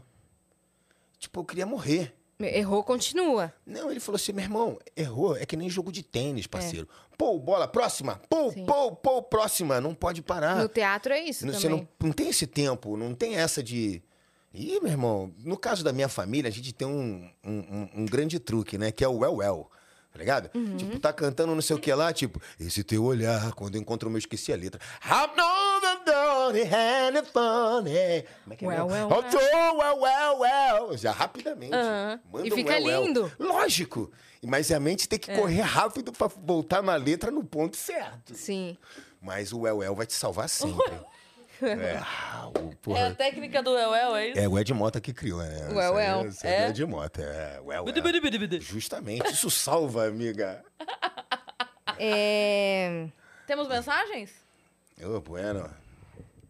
Ih, Tem aí, Dani? Tem, tem. Tem. Falei merda, estão batendo em mim? É? Não, não. O Gustav, Gustav, nosso viajante frequente, ele está todos os dias com a gente Salve, aqui. Ele Gustav. mandou: Que história de vida, me comovo muito. As coisas não acontecem por acaso. Fiquei impressionado. Léo, siga forte como sempre. Um Amém. beijo e um abraço a todos, especialmente para minhas venusianas divas. Beijo, Salve. Gustav. Obrigado, Obrigado, pelo, pela ilustre presença do Vitão e da Mari Paiva ontem no pós-Vênus. a Mari contou pra A mim Mari que também ficou participou? batendo mó papo com a galera Que ontem. legal. E que a galera tá muito animada e unida no Discord, então um beijo pra todo mundo lá do Discord. Qualquer hora a gente entra lá pra dar um oi pra vocês. E o Gustavo Lencim mandou várias perguntas aqui, uma bateria de perguntas. Vamos Porra, lá. Gustavo. Tim Maia era à frente do seu tempo. Nos últimos CDs tinha até uma espécie de multimídia. Isso é muito antes de DVD, YouTube, etc. Pode crer. Ele merecia mais reconhecimento como Simonal. Primeira. Léo, sempre você acha tem. que seu pai seria adepto ao Instagram e os stories? Não. Próximo, então. Do- segunda, se Tim Maia estivesse vivo, o que você acha que a gente poderia esperar dele? Estaria na ativa? Totalmente. É? Totalmente, totalmente. Sempre renovando. Você acha que ele, Claro. fa- que ele faria qual tipo de música agora? O mesmo que, que ele sempre fez? Caramba, o meu pai era muito mutante, né? E o meu pai era um grande observador do momento, assim, e ele sabia tirar proveito como ninguém do momento, assim. Mas eu vejo o meu pai, assim, tal qual Caetano, Gilberto Gil, assim, no mesmo nível de produção, se ele tivesse aqui agora. Estaria atuante como Caetano e como Gil. Uhum, Com fazendo certeza. show pra caramba. Pra caramba, Com certeza, assim, velho. é. Nossa, festa não diria pra caramba, um outro ele não ia mesmo, mas estava tudo certo. A galera senão não tá- seria ele. É, a galera também já tá acostumada com essa porra. É, então né? Tá tudo certo. Alguns shows ele faria. É, algum- outros não. E a terceira, como você acha que seu pai receberia o Telmo no céu? Eu acho que seria mais ou menos assim. Porra, Telmo, va- vacilou com seu irmão, hein? Vacilão. Acho que é por aí mesmo. Porra, que palhaçada, meu irmão. Porra, que vacilo. Hum. Acho que sim. Mas olha, eu queria dizer o seguinte: eu não tenho nenhuma raiva do meu irmão. Eu não guardo mágoa, eu não guardo rancor, não guardo ódio. Eu verdadeiramente eu não quero porcaria nenhuma dessa parada aí. Eu quero só seguir a minha vida e cantar e fazer meus shows e ter a liberdade de falar do meu pai, naturalmente, como qualquer filho faria. Fora isso, mano, eu quero que meu irmão seja feliz e tá tudo certo e só amor. Eu só tô nessa aqui pra amar, não tô aqui pra, pra agarrar ódio de ninguém, não. Perfeito. Tem um amigo meu que mandou mensagem aqui, amigo meu de- da época de adolescência, mesmo de ir no grupo de jovem junto, ele mandou Eita. aqui. O Mike, o Guinho, eu chamo ele de Guinho, ele me chama de Guinha. é, ele mandou mensagem aqui falando: Guinha, Ah. pergunta pro Léo qual é a última memória que ele tem com o pai dele, assim, juntos. A última. Ah, é a última, a última mesmo, né? Eu, eu, eu, eu tava na, na. Eu fui lá me despedir dele na UTI, né? Quando os caras chegaram à conclusão que realmente era algo que não ia ter volta, assim, a gente teve. Cada filho teve, sei lá, dois, três minutos para se despedir do pai. Eu agarrei na mão do meu pai e juro por Deus, cara, que eu prometi ali naquele momento, foi aquele momento que mudou a minha vida. Eu segurei na mão dele e falei assim: ó, eu vou provar a você que eu não sou um bosta. Eu vou vencer na vida, sem depender de você. Eu ali, no leito de morte, segurando a mão dele e falando com ele: eu vou vencer e vou fazer um Maia subir no palco de novo e levar o nome da porra da família. A gente não vai acabar assim, irmão. A porra da música daqui de casa não vai morrer assim. Ele tava consciente? enquanto- Não. Não. Mas eu acho que ele tava ouvindo, né? Sim. E, porra, a única coisa, o único vacilo daquele momento que eu prometi pra ele que eu não cumpri até hoje, mas eu vou, prometo que eu vou cumprir ainda. Que eu falei que eu ia terminar uma faculdade, que eu ia dar um diploma pra ele, que era a coisa que ele mais queria na porra da vida. Que eu tivesse uma porra. Ele falava, pô, meu irmão, fui marmiteiro, meu irmão, entregava marmita, porra, sofri pra caralho, posso pagar, porra, os estudos, vocês não querem estudar, porra, que vacilo. Isso foi uma parada assim que, tipo, eu sei que ele morreu chateado. Mas eu passei na faculdade de sofrência da vida, né?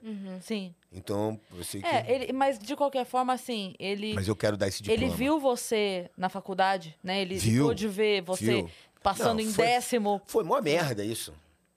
Mó merda. Por quê? Porra, na casa de qualquer pessoa, o filho chegar, pai, passei em décimo. É festa, né? Aham. Meu irmão, porra, tu vai me fuder. Porra, meu irmão, a polícia vai baixar aqui na minha casa, meu irmão. Como é que tu, porra, tu comprou essa porra, meu irmão? Tu comprou essa porra?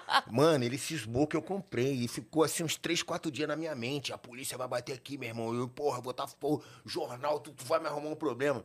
Aí teve um amigo do meu pai, que eu acho que foi o Michel Diak, um gênio da música, amigo do meu pai, fera. Ô, Tim, você dá dinheiro pra ele assim, tipo, dinheiro legal? Não, jamais. Isso é tudo doido. Se eu der um dinheiro pra esses porra, eles vão, meu irmão, eles vão tacar fogo na porra do Rio de Janeiro. Não, eu dou uma merrequinha devagarzinho. Pai, olha lá. Aí, falei, então, Tim, como é que o moleque ia comprar? Tim, comprar uma vaga já é foda. Agora, comprar o décimo lugar, Tim? Porra, Tim, aí não dá, né? Aí o meu pai, é, você acha? Falei, É, porra. Aí o meu irmão, nessa época, o caçulinha dava na moral comigo, foi lá e também advogou a meu favor. Aí meu pai, tipo, Entendeu, Entendeu, liberou. Pagou a matrícula, aquelas coisas todas. Mas eu fiquei tão puto com ele, assim, porque ele disse que eu não tinha capacidade de, de fazer aquilo, né? E eu fiz, porra. Cara, eu estudei tanto que eu só tirava 10, 9, 10, 9. Foi assim, era foda, eu chegava com 10, 9, ele... Meu irmão, tu tá colando legal, hein, Paty? é foda, Você brother. acha que foi- isso foi um incentivo dele falar que não acreditava que você tinha sido capaz? Foi um incentivo pra você, meu, agora eu vou. Ah, eu agora eu vou sempre- mostrar. Eu sempre fui assim, calça de veludo, bunda de fora. Que nem ele falou. Vai lá e é, vê se o cara te dá hambúrguer é, lá. É, eu sou, eu sou movido a desafios. Sim. Se você fala que eu não consigo, você arrumou uma briga. Porque eu vou lá e vou ter que fazer aquela Sim. parada. Eu sou realmente cabeça Com dura. todo mundo. É, eu sou assim. Eu sou muito competitivo. Acho que ele sacou E isso. como você é com seus filhos?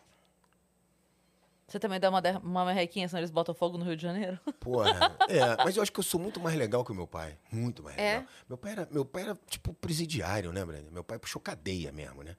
Então o sistema era punk, o sistema era forte. O olhar do meu pai era amedrontado, sabe? Te amedrontava, assim, era um olhar. Meu pai, quando dava um esporro, mano, putz, você queria. Uma vez eu falei, me dá uma porrada logo, porra. E o esporro dói demais, porque ele tinha uma voz muito forte, né, mano? E um olhar muito forte. muito forte e, e, tipo, e é isso, né? É. Ele era um poeta, mas um poeta do submundo, entende? Do lugar mais escuro. Da Deep Web, como dizem, né?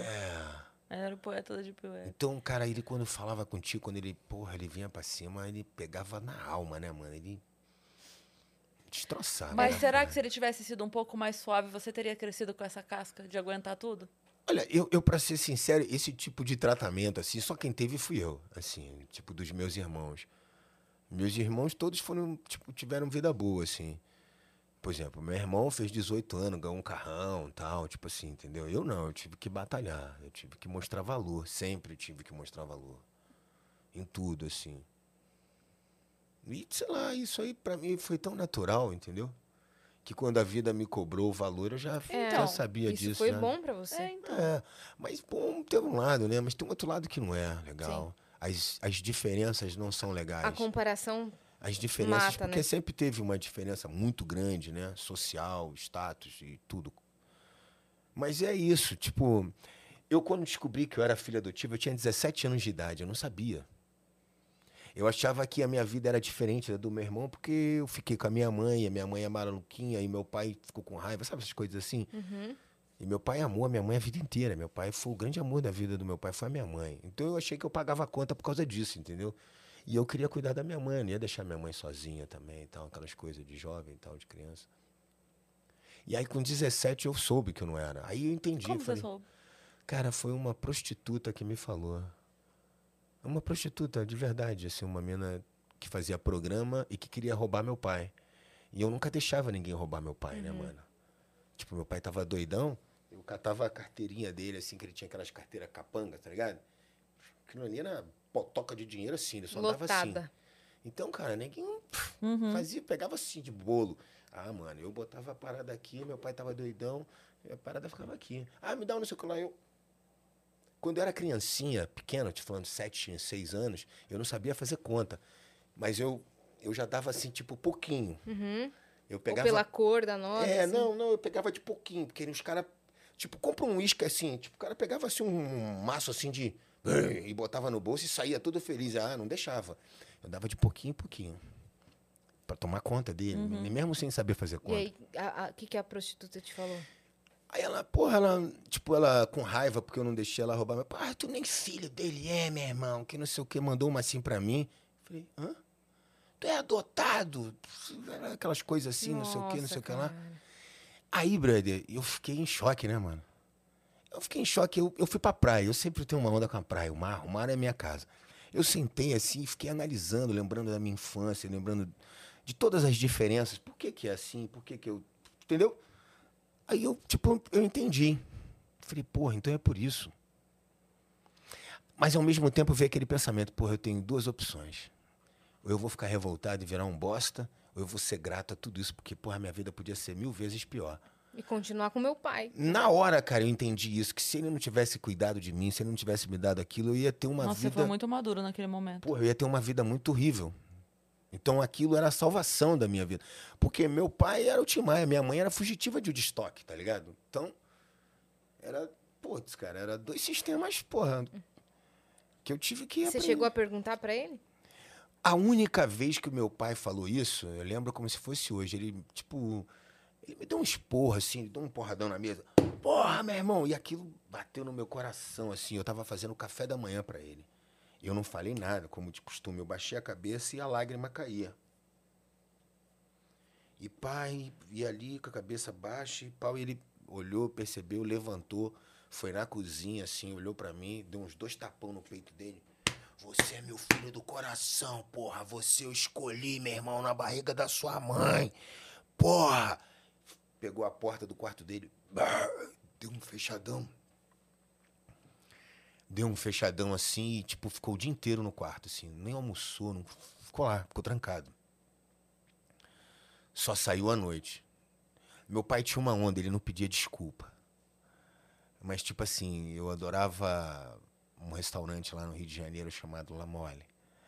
E gosto até hoje de talharina parisiense. Hum. Aí ele, ô, Flávio, traz aqui um talharina parisiense. É esse, mate? Vamos trazer, porque ele me chamava de mate.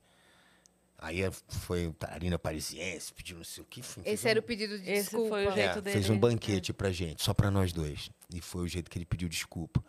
E nunca mais falou nisso. Aí meu pai faleceu, eu fui perguntar à minha mãe, minha mãe falou assim: olha, brother, eu jurei pro teu pai em vida que não quer falar isso. Nunca falei, minha mãe nunca falou mesmo. Tu quer saber disso mesmo agora? Tu precisa disso? Se você quiser saber, precisar, eu vou te falar. Mas tu quer? De verdade? Eu olhei pra ela falei assim, porra, mãe, ah, esquece isso. Preciso saber, não. Deixa esse bosta pra lá. E toquei a minha vida e fiquei com meu pai mesmo, que é o, que é o paizinho que eu tenho. É a encrenca que me deram e tá tudo certo. E vamos embora. Se ele escolheu, quem é você pra desescolher, né? É, não. E, tipo, eu sou grato mesmo, de verdade. Minha vida teria sido. Já minha vida foi um, bem sofrida. Mas, tipo, sem ele seria. Seria algo insuportável, eu acho, assim. E, tipo, e me daria uma percepção e uma visão do mundo diferente. Porque eu, eu tenho uma mente muito ávida, né?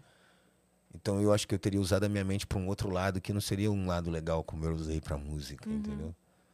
Então isso aí foi bom para mim. Sim.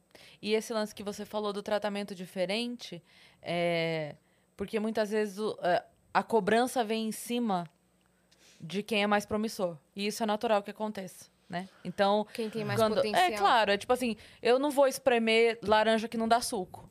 eu vou espremer laranja que dá suco. Então, se ele viu potencial em você, talvez nisso explique, gênio como era, é, o fato do tratamento diferente. Porque eu- ele ia perder tempo espremendo laranja que não dá suco? É, não. verdade. Então ele agarrou ali e falou: não, esse moleque é o que vai. É o que vai fazer a coisa acontecer lá na frente, sabe? Hum, Então... ele começou a te ensinar lições, que nem você falou, tipo Mr. Miyagi. É. Entendeu? Mas a É. gente, eu, eu amava muito meu pai, né, cara? Eu idolatrava meu pai, mano, quando eu era criança, assim. Eu idolatrava ele. Eu achava ele muito foda. Tipo, ele subia no palco, cantava aquele mundão de gente, eu achava foda. O jeito dele, meu pai era muito engraçado, cara. Porra, eu com 13 anos eu ia pra puteiro com meu pai, cara. Qual é o moleque que vai pro puteiro com 13 anos de idade com o pai? Só o filho do Tim Maia. É. Brother, pode parecer, porra, o cara é maluco, como é que leva uma criança pra um negócio desse? Meu Deus, né?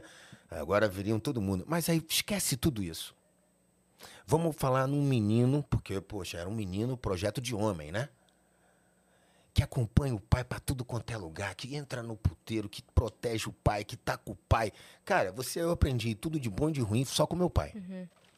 Mas quando eu aprendi o ruim, meu pai sentava comigo pra me ensinar. Não é que eu participava, nunca deixou eu participar de nada.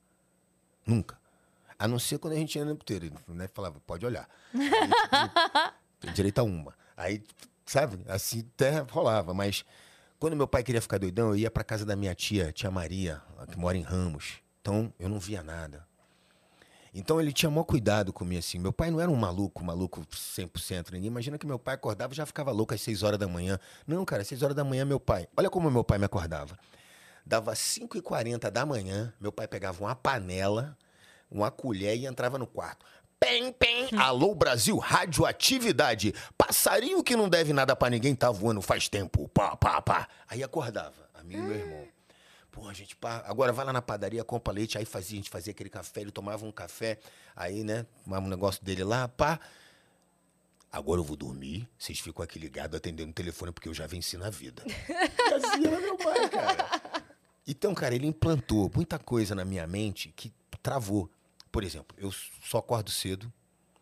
Eu, pô, eu sou viciado em trabalho, eu sou aficionado por perfeição, eu sou maluco por, por música. Produtividade a mil. Tipo, É, cara, é ativo em tudo. Eu sou, sou atleta, eu gosto de jiu-jitsu, eu treino todo santo dia, de todos os dias. Eu, para mim é natural isso. Se eu ficar assim, eu fico maluco. Me sinto mal. Isso foi meu pai. Meu pai me botou para fazer jiu-jitsu, eu tinha 10 anos, 7, 8, 9 anos de idade, eu acho. Meu pai amava jiu-jitsu. Conhecia o, o mestre Hélio Gleice. Meu pai dizia que via a luta deles, dele lá no, no Cais do Porto. Olha que loucura. Meu pai jogava bola pra caramba, mano. Tô falando, pô, meu pai tinha habilidade com as duas pernas, embaixadinha, matar no peito, sendo aquele gordinho, na hora da bola, cheio de Mandava habilidade, muito. cheio de habilidade. Eu jogava bola, eu aprendi a soltar peão com meu pai. Meu pai me ensinou a fazer cabresto de pipa. Porra, caraca, primeira camisinha que eu vi na vida. Ó, meu filho, isso aqui é camisinha. Vão dizer pra você que é que nem chupar bala com papel. Mas é melhor chupar bala com papel a vida toda do que chupar uma balinha só e nunca mais chupar porra nenhuma, entendeu? Então fica nessa aqui, irmão. Pô, meu pai era assim, brother. Pô, que meu pai me deu uma prancha de surf. Tive que fazer um curso de datilografia. Aí, porra, era Ele um trocava com você. é, tipo, meu pai era foda. Nada era de grátis. Sim. Nada. Tu quer sair com a gatinha? Pô, mano, lava o Beleza. Uhum. carro, lava os cachorros, limpa o quintal que eu te dou uma graninha. Tipo, meu pai era assim. Ele ensinou tudo. É. E, pô, foi foda, cara, que isso me salvou. É. Isso aí me Porque salvou uns literalmente. anos lá na frente que você precisou se virar. Não, porque foi. Porque a morte do meu pai, cara, foi um negócio assim. Pense numa faca cortando um lance. Tudo que você tinha, tudo que você era, tudo que. toda a base, né? Estrutura, casa, comida, roupa lavada. Ô, pai, me escola aí um duzentinho. Eu, tudo durinho, pai. Acabou. Você não tem mais nada, irmão. Você não tem mais uma ajuda pra você precisar comer. Você não. Acabou, mano. A passagem, o ônibus, não sei o quê. Sim. Acabou, Você irmão. não tinha mais seu herói. Tipo, Acabou, acabou tudo. A sua vida agora é por sua, 100% por sua conta. E eu ainda me impus vencer sozinho. Eu não quero ajuda de ninguém, não vou pedir nada pra ninguém, nem pra minha mãe, nem pra ninguém. Agora, agora é eu e eu. E fui pro mundão, velho. Mas a música, os músicos, a turma me salvou, assim, cuidaram de mim. E o povão do meu pai, né? Tipo, o povão do meu pai é foda. É por isso que você se incomoda tanto do que vem mole pros artistas de hoje, porque você ralou. O seu pai Não é ralou. só pela relação. I- Imagine a música pra mim é uma coisa que me salvou a vida. É. A música pra mim não é só um ato de profissional de ali de ganhar um dinheiro. É um é um grito de, de, de, de um cara que nunca teve nada, que nunca foi nada, que ninguém dava nada por ele, que foi expulso de toda a situação, todo o imperialismo contra. Entendi essas Você tem um coisas. respeito muito grande É. pela música. Pô, cara, eu fui salvo mesmo. Uhum. Um dos dias que eu mais senti fome na vida, brother, foi aquele dia que eu passei na frente da, daquele bar. Sabe o que que é comer e pagar tocando? Tipo, isso não tem. Vai além, cara. Vai além do explicável. E quando você canta assim, a dor é tão grande. Tipo assim, eu carrego uma dor tão grande dentro de mim, mas tão grande que em momentos quando eu ligo essa parada mesmo, de verdade, não tem quem aguente, não tem quem não pague o ingresso. Porque arte é isso, entendeu? Você vê uma pessoa fragelada, você vê uma pessoa dilacerada ali. Em sua suma maioria, todos são iguais a mim. Você vê um cara que, tipo, se tirar aquilo, ele prefere morrer, brother. A vida não faz o menor sentido. E não é pela grana, não é pelo status, é pela única coisa bondosa e verdadeiramente boa que me aconteceu na vida. Não, não tem outra coisa melhor que isso.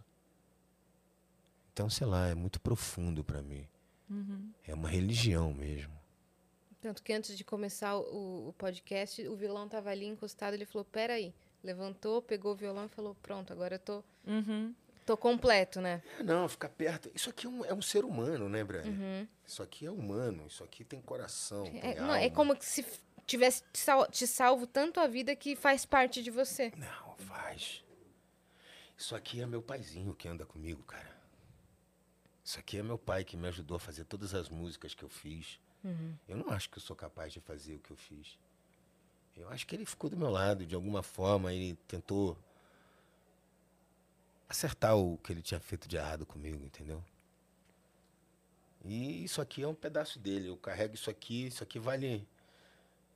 Por exemplo, se eu tô, eu tenho um carro legal, digamos assim. Eu quando levo ele, eu não deixo ele no carro, levo o carro, mas não levo o meu violão. eu, eu não lutaria para defender o meu carro, mas eu sairia na porrada a nível de poder morrer para defender meu violão. Sim. O violão o cara não ia levar. Eu ia sair na porrada com ele pelo violão. Você ia morrer pelo violão. Morreria. Mas eu não ia poder deixar o cara levar sem pelo menos lutar por ele. O cara podia levar, mas ele vai ter que ser muito mais forte que eu. E você luta todo dia. É. então, é bom deixar avisado. É, É. é isso, né? A gente Nem acaba virando. É. A gente vira um samurai sem querer, né, Preta? É. Ó, tem uma última mensagem aqui que chegou. Hum. Rafa Freitas Rosa Ah, e mandou. Rafa? Léo e Yas soltando a voz, eu não aguento. O que é isso, Brasil? Uhum. Vários coraçõezinhos.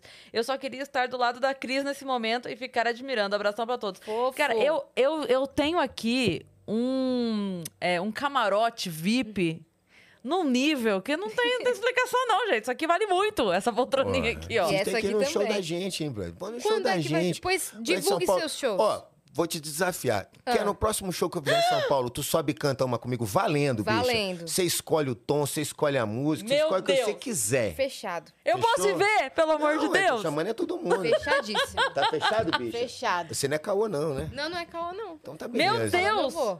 E aí, Já tem a quando- data? Não, quando tiver uma aqui eu Calma falo aí. com vocês. Calma, meu Paiva. Não, mas eu já fico desesperada, eu já quero anotar. E Daí aí, o pô? dele, sim, é hoje. Não, Não, é que eu- o meu medo é eu ter show fora e não estar em São Ah, Paulo. Você quer estar Eu Bicha. quero estar presente. Bicha, para de show, bicha. Para de show, Eu não bicha. posso. Tenho conta pra pagar. Fala não, fala não, bicha. Seu novo trabalho, seu novo álbum, divulga pro pessoal poder Pô. escutar. Ó, meu novo disco, Clandestino, em todas as plataformas digitais. A gente tá com um videoclipe novo de, de Ela Me Traiu, que é uma canção maravilhosa, um funk, pô, nível lá de casa. É, É um disco autoral, são 12 faixas, duas regravações do Raça Negra, que pena que é um sucesso nacional. Muito obrigado, seu Luiz Carlos, pela permissão de gravar sua música e a sorte que ela tá me dando. E gravei coleção do grande amigo do meu pai, Cassiano. É um disco da Orfeu Records. Vamos pro Nordeste agora, galera do Nordeste. Por favor, me recebam com carinho aí, me recebam bem, porque eu preciso da moral de vocês. E é isso, a gente tá na praça aí.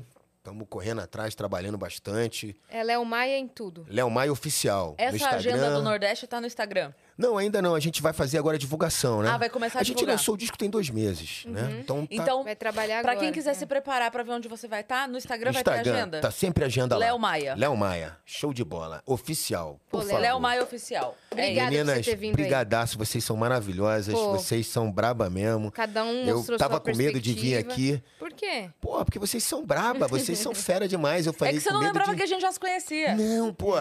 Agora que você falou que caiu, Você eu lembrou? falei, pô... A gente fez aqui, a gente falou fora do ar. Fala pra galera. A gente fez o programa do Gilberto Barros que tinha a Gincana, Lembra? que era meninos contra meninas. Era tipo um programa da Xuxa para adultos. Sim. que era, Pode crer. era meninos contra meninas. Tinha umas gincana Era quase um- doida. Um passo repassa, só Que. Nossa, uma loucura, mas foi tão divertido. Era bom se esse divertia, quadro, hein? Nossa, era tão bom, tão bom. Eu lembro até que quando eu fiz o programa, na época, alguém me mandou assim, tipo. É, ah, zoando por ser é, programa de TV menor, né? Aham. Ah, que, que, que, que vergonha. Eu falei, bom, fale por você, porque eu me diverti pra caramba. Foi uma delícia gravar. Hum. Foi, eu iria mil vezes de novo, porque eu não sei, a, a galera que. Tava a Vivi Fernandes naquele dia, tava o Rodrigo Nossa, Capella, cara. tava o Léo. tava- Nossa, mas foi. Tava o Salgadinho. A gente riu demais, eu Nossa senhora, como foi maravilhoso. Foi maravilhoso. Você sempre muito engraçada, né? Arrebentou. É, e Não, você eu lembrou lembro, eu lembro. agora. Não, eu lembrei, cara. Pô, cara, uns falam que é menor. A gente que veio do nada e que lutou pra tá, ninguém começa no topo, irmão. Pô. A gente veio galgando cada espacinho. Eu sou grato a cada um que me deu uma vírgula de espaço, brother. Sim. Porque é a soma, é a grande, soma pô. do tudo que tornou a gente possível estar aqui, né, cara? Com certeza. E a gente é tão verdadeiro que a história nos fez verdadeiramente, não uma coisa inventada, assim. A gente não apareceu do nada. Isso aí não tem preço, cara. Isso não tem preço. É verdade. Isso não tem preço. É moral, saca? A gente tem moral no baile. Ah, moleque, bravo. É Isso aí. Obrigada. Léo. Ó, eu agradeço de coração vocês, hein? Obrigado pelo carinho, obrigado pelas palavras, obrigado pela atenção, obrigado por me tratarem tão bem assim. Só agradecer. E vamos estar lá no show. Pô, vamos eu mesmo, vou- porra. Vou com a minha Ô, blusa bicha, aqui do vou- Sorocaba. Vou passar meu telefone, vai mesmo, pô. Vou, claro que eu Vamos vou. nessa. Por favor. Eu Claro vou que eu escolher vou. a música e vou subir pra cantar com Quero você. ver, bicha, se Tá você bom? é braba mesmo, Ah se lá. você é só caô no baile. Ih, desafiando. Eu quero ver se você é caô mesmo. É bom Olha lá. Ó, eu já vou dizer, Ele meu tá show... fazendo o que o pai dele fazia. É, exatamente. É, meu show é brabo, hein, cara? Galerão, hein? É Quero pra- ver. tá, tá fazendo só quem é pra. promissor, né? Não era só com quem é promissor? Não, lógico, você, pô, menina esperta, já tá mandando bem. Para de show. Desabrocha. Vai, Para de show, bora joga. fazer É, show. Vai, vai, vai, se Fechou. joga, mulher. Se joga. Não, não raciocina muito. Quem pensa não faz. É verdade. Vai. Antes feito do que perfeito. Nada é perfeito. Então. A perfeição é feia. Porque é, é um pseudo. Você nunca será perfeito. Ninguém é perfeito. Deus fez a coisa com a imperfeição, brother. Ninguém vai poder dizer que é perfeito em nada. Essa coisa da perfeição é uma invenção de quem acha que é melhor que os outros. Se você fizer o teu bem feito, existe uma coisa muito diferente entre ganhar, vencer e ser campeão. Sabe? Eu já fui campeão em várias coisas, mas em alguns momentos que eu perdi foi que eu venci de verdade. Sabe por causa de quê? Porque eu treinei pra caralho. Eu dei tudo, mano. Eu saí molhado. Saí sem voz, que eu dei toda a voz que eu tinha, porque o som era ruim pra caramba. E aqueles, sabe, aquele sonzinho que você tem que botar a alma pra poder o negócio. E eu saía sem voz, mas eu saía vencedor. Eu não era o campeão. O campeão era outro cara que foi depois que eu fui abrir pra tal. Mas eu dei tudo. Eu saí campeão. Eu saí vencedor. É isso que você tem que ter na sua mente. Se for para um show, vai fazer um show seu, dá o seu melhor, mano. Só- meu pai que dizia, no dia do show, meu filho, é a melhor roupa. Não é, Preta? A roupa da missa, né? É a roupa da missa, é a melhor roupa, a melhor ideia, o melhor, a melhor força, a maior coragem. Esse é o seu dia. Não porque ele é seu, é porque foi o dia escolhido por todos para estarem lá para te ver. Sim. E é em nome dessa galera que pagou, que foi lá para te ver, que você tem que estar Você não pode ter essa dúvida de você ali. Porque meu pai, isso eu vi, eu vi acontecer. Isso eu concordo no show. Eu concordo. vi acontecer. Uma vez chegou um cara num. Acho que foi até no Canecão. Chegou pro meu pai, ótimo. é, Eu perdi a minha empresa, me separei, minha mãe morreu, minha vida tá tão ruim. Eu vim aqui hoje pra curtir o seu show e daqui eu ia me matar. Eu ia dar um tiro na minha cabeça e acabar com essa porra. Não aguentava mais. Mas, bicho, você cantou demais. Você falou uns bagulho muito doido. Você arrebentou. O cara puxou a arma, abriu o tambor, pegou as balas. Toma Tim.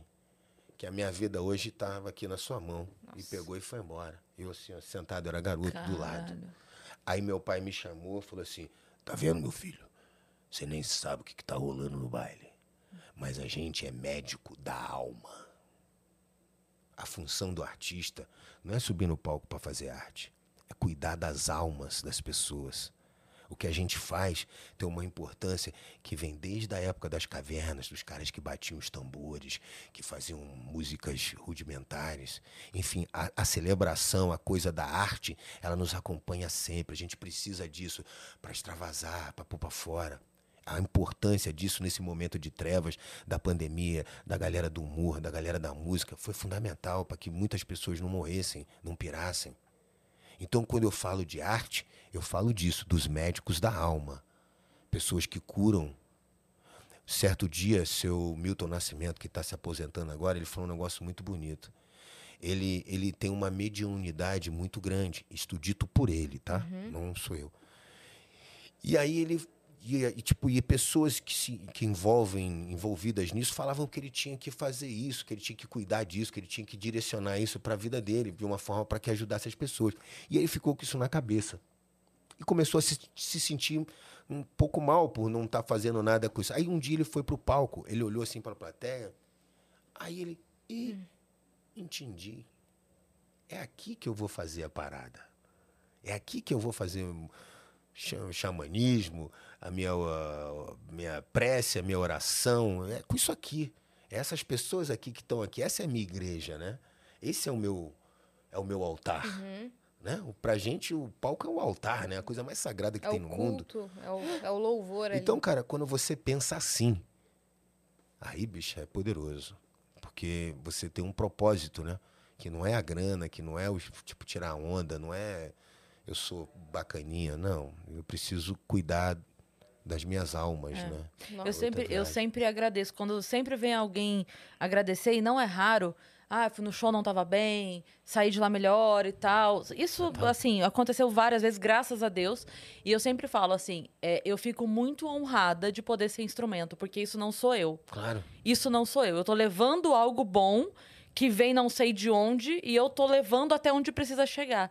Mas eu sou só instrumento. Tu- E é muito honroso ser Tu instrumento. tem essa de, de repente, você que é de texto, sai do texto e solta uma parada que não tem nada a ver com o negócio, aí de repente, cara, tu falou isso pra Sim. mim. Não, outro dia eu postei, mandaram, eu abri a caixinha de perguntas.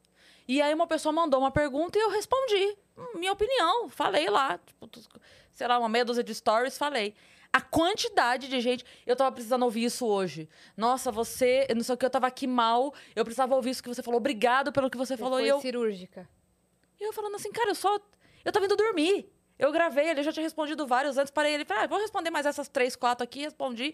Assim, com o que veio na cabeça na hora, lembrei de algumas coisas que eu Não, falei. Então, assim, não veio na cabeça na hora não porra é a nenhuma. gente. Não Lógico. é a gente. Então é por isso que eu falo, eu fico muito honrada de ser instrumento, porque eu sei que não sou eu.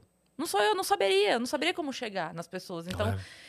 se veio algo certo, Vem o sopro, né? veio sopro, veio de alguma maneira, sabe? Assim, porque é muito foda, porque às vezes a gente é, só ouve do lugar certo, né? Então, é, a mensagem tem que chegar de alguém que você vai valorizar a mensagem. Claro. Se a- pode ser a mensagem mais incrível do mundo pra tua vida, mas se chegar de alguém que você não considera, você não vai ouvir. Então, assim, quem, quem que vai. Como é que a mensagem vai chegar em mim?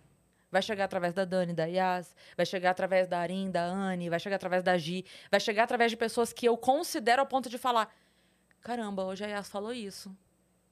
Vou prestar atenção. Vou prestar atenção. Então, não vai chegar a mensagem longe.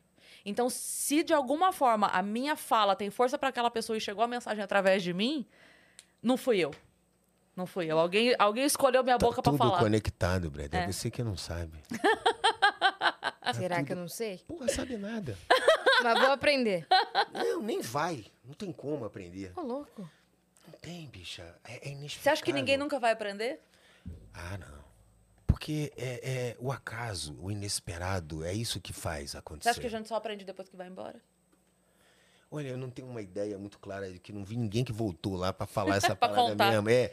Então eu, eu, não, eu não penso muito no depois, eu penso no agora. Eu acho que as ações e as ideias fazem a sua vida e, e o seu final vai ser norteado por isso. Se você vai ser assombrado no seu último instante, será por isso. E o que virá nisso é o que você vai. Eu acredito nisso, sabe? Que no último segundo é que você pensa nas merda toda. Bate aquele filme. Porque eu quase morri já umas duas vezes na vida. E, tipo, isso rolou, esse filme. Rolou o filme? Rolou no mar. Uma vez eu tava pegando onda, o mar tava grande demais. Só tinha campeão mundial dentro d'água. Dadá Figueiredo, Jojó de Olivença, são os caras brabo lá do Rio de Janeiro. E eu tinha 15 anos, assim, metidaço, né? E, né, pô, os moleques da minha idade, todo mundo, vocês são um bando de medo. Quando o mar tá pequeno, reclama, agora quando cresce fica tudo bundão. E fui. E eu me lembro como eu- que eu entrei com o Dadá Figueiredo, tipo um homem feito. E eu, um molequinho, e, um- e o cara dava aquelas remadas, abraçado, e já ia lá. Cortava o mar assim. É, mano. E eu. Atrás dele que nem um patinho, né? Mano, de repente eu furei a primeira onda, vi uma morra. Na segunda, pau, aí consegui entrar. Beleza. Peguei a primeira onda, peguei a segunda onda. Na terceira eu já tava autoconfiante demais. Escolhi a maior onda, que é a rainha da série, mas sem ver. Tipo, eu vi os caras remando pra onda, eu achei que era pra tentar pegar. Eu remei também. Como eu tava mais pra trás, o pico veio direto pra mim. Eu, pum, pum. Quando eu, pum, eu olhei. Eu vi aquela porra assim, a crista da onda, que nem uma faca apontando pra mim. Eu, em vez de fazer o que o treinamento mandava, cava, joga pra cima, pum, desce e sai. E vai, pá, pegando aqui e vai embora. Eu medrontei, mergulhei, cara. Veio aquela montanha de água em cima de mim. Eu, que nem máquina de lavar. Eu vi a morte chegar. Eu, na, na, na- na desorientação, eu, eu, eu nadava pro fundo achando que tava indo pra cima. Cara, juro por Deus, vocês vão dar risada. Mas o que me salvou foi o beição. Quando eu bati no chão, eu fiz assim, ó, eu fui puxar o ar. Isso aqui meu, eu fiz assim, eu tava assim, vedou. Só deu tempo de eu botar o pé e... Vum, com toda a força, mano. É aqu- aqueles últimos cinco Você segundos. bateu lá embaixo. E o mar tava gigante, tava fundo. Nossa, Eu, cara. devido a toda a chacoalhada que a onda me Aham. deu, Você perdeu a noção eu da perdi a direção. noção. E como tava a espuma, você não sente a... Uhum. Eu fui pra baixo. Quando eu bati no fundo, o meu beiço colou aqui. Uhum. E vedou. Foi os últimos instantes de força que eu tinha. Eu já tava, tipo, falecendo. Eu só consegui fazer isso aqui, ó. Bati, Vedou e você foi. pau. Eu fui, eu fui capotando até a areia, mano. Eu, quando saí da areia, na areia, eu me tremia, assim. Tipo, em choque. Quase foi. Aí eu fiquei morrendo de medo, né? Aí fui embora pra casa. Putz, nem dormi direito aquela noite. Meu medo não era, tipo, o medo de eu ter morrido. Era como é que eu vou Contou voltar pra pro sua mar? mãe? Contou pros seus pais? Claro que não. Você é louca? Porra Não de- estaria aqui hoje. Cara, a minha vida era muito louca. Por exemplo, eu toco desde garoto, né? Então, era uma época que não tinha celular, não tinha nada disso. Então, por exemplo, eu sumia. Sumia. Eu ia tocar com a banda aqui, eu ia lá para a cidadezinha tal, noutra cidade, eu sumia. Meu pai, mano, meu pai era foda. Como meu pai era coligado com os bandidos, com todo mundo, tipo, eu tava lá em Pindamonhangaba. De repente chegava um negão do nada. Aí, você tem que ligar pro seu pai. Falei, meu irmão, quem é você? Meu nome é Mário. Você tem que ligar pro seu pai. Falei, não, eu vou ligar. Não, não, não, não. Eu só posso sair daqui depois que você ligar pra ele na minha frente. Nossa, desse jeito. Desse jeito. E era os manos, É. tá ligado? Aí eu ligava, ô pai, meu irmão, você quer me matar? Sua mãe tá aqui, eu tô louco aqui, você tá, tá onde? Pô, pô, pai, tô tocando em tal lugar. tá, tá, tá, tá, tá. Porra, meu irmão, volta pra casa, seu maluco. Você não tem idade pra isso, não? Porra, era foda. É. Ele tinha, nossa, contatos Meu, todo, Informantes pelo Brasil. por todo o Brasil. foda. Não, era foda. É. Meu pai dava... Só chegava o cara assim, ei, ei, ei. Meu pai dava um Você, telefone- liga Meu pai lá. dava um telefonema, mano. Era doido. E o garoto, quando eu mentia pro meu pai? Tipo, sei lá, sai semente, né? Vai com as gatinhas pra não sei pra onde, pá, não sei o que lá. Aí você tava onde, meu filho? "Ah, eu tava. ah, ah, eu tava ali no. Ah. Tá. Aí meu pai tomava um café, meu pai era foda. Vamos ali comigo dar uma voltinha? Vamos aqui rapidinho, entra aqui no meu carro aqui. Aí meu pai ia ali na pracinha. Eu disse, disse que tava ali na pracinha, né? Aí ele chegava no cara da banca. Ei, fulano, você viu meu filho aqui ontem? Aqui não, seu tio Maia. Ele nem aqueles meninos dele andavam. Ah, é? Peraí, você tava onde, meu irmão? "Ah, é, é, ah, hum." Fala logo, rapaz. Aí eu tava em tal lugar. Aí ele parava no lugar. Fulano, você viu meu filho aí? Ah, vi. Tava ele mais um bando de mulher aqui, molecada aqui, ó, as meninas aqui, pra ficar até tarde. E aí, tava doidão? Qual foi? O que que tava aprontando? Nossa, interrogava.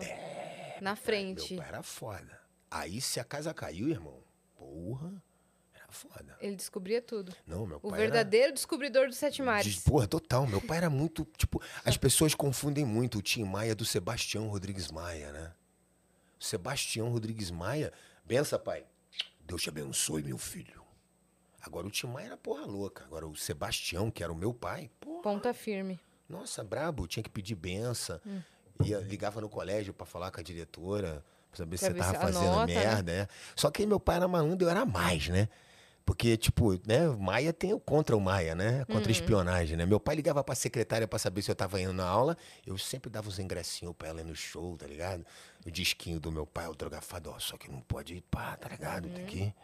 Fala que eu tô indo bem, né? Eu ganhava todas. É, é o cara do Somebody Love, né? Eu já é desde o cara do Eu falei isso no começo. É verdade. É verdade. Não menti para vocês, meninas. Léo, maravilhoso. Muito obrigado, beijo a episódio. todos. Obrigada aí por você ter vindo.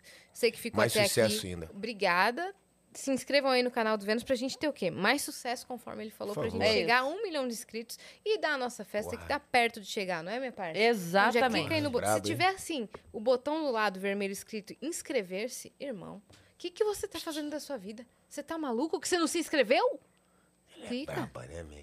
Clica. Ela é braba Né? demais, hein, bicha?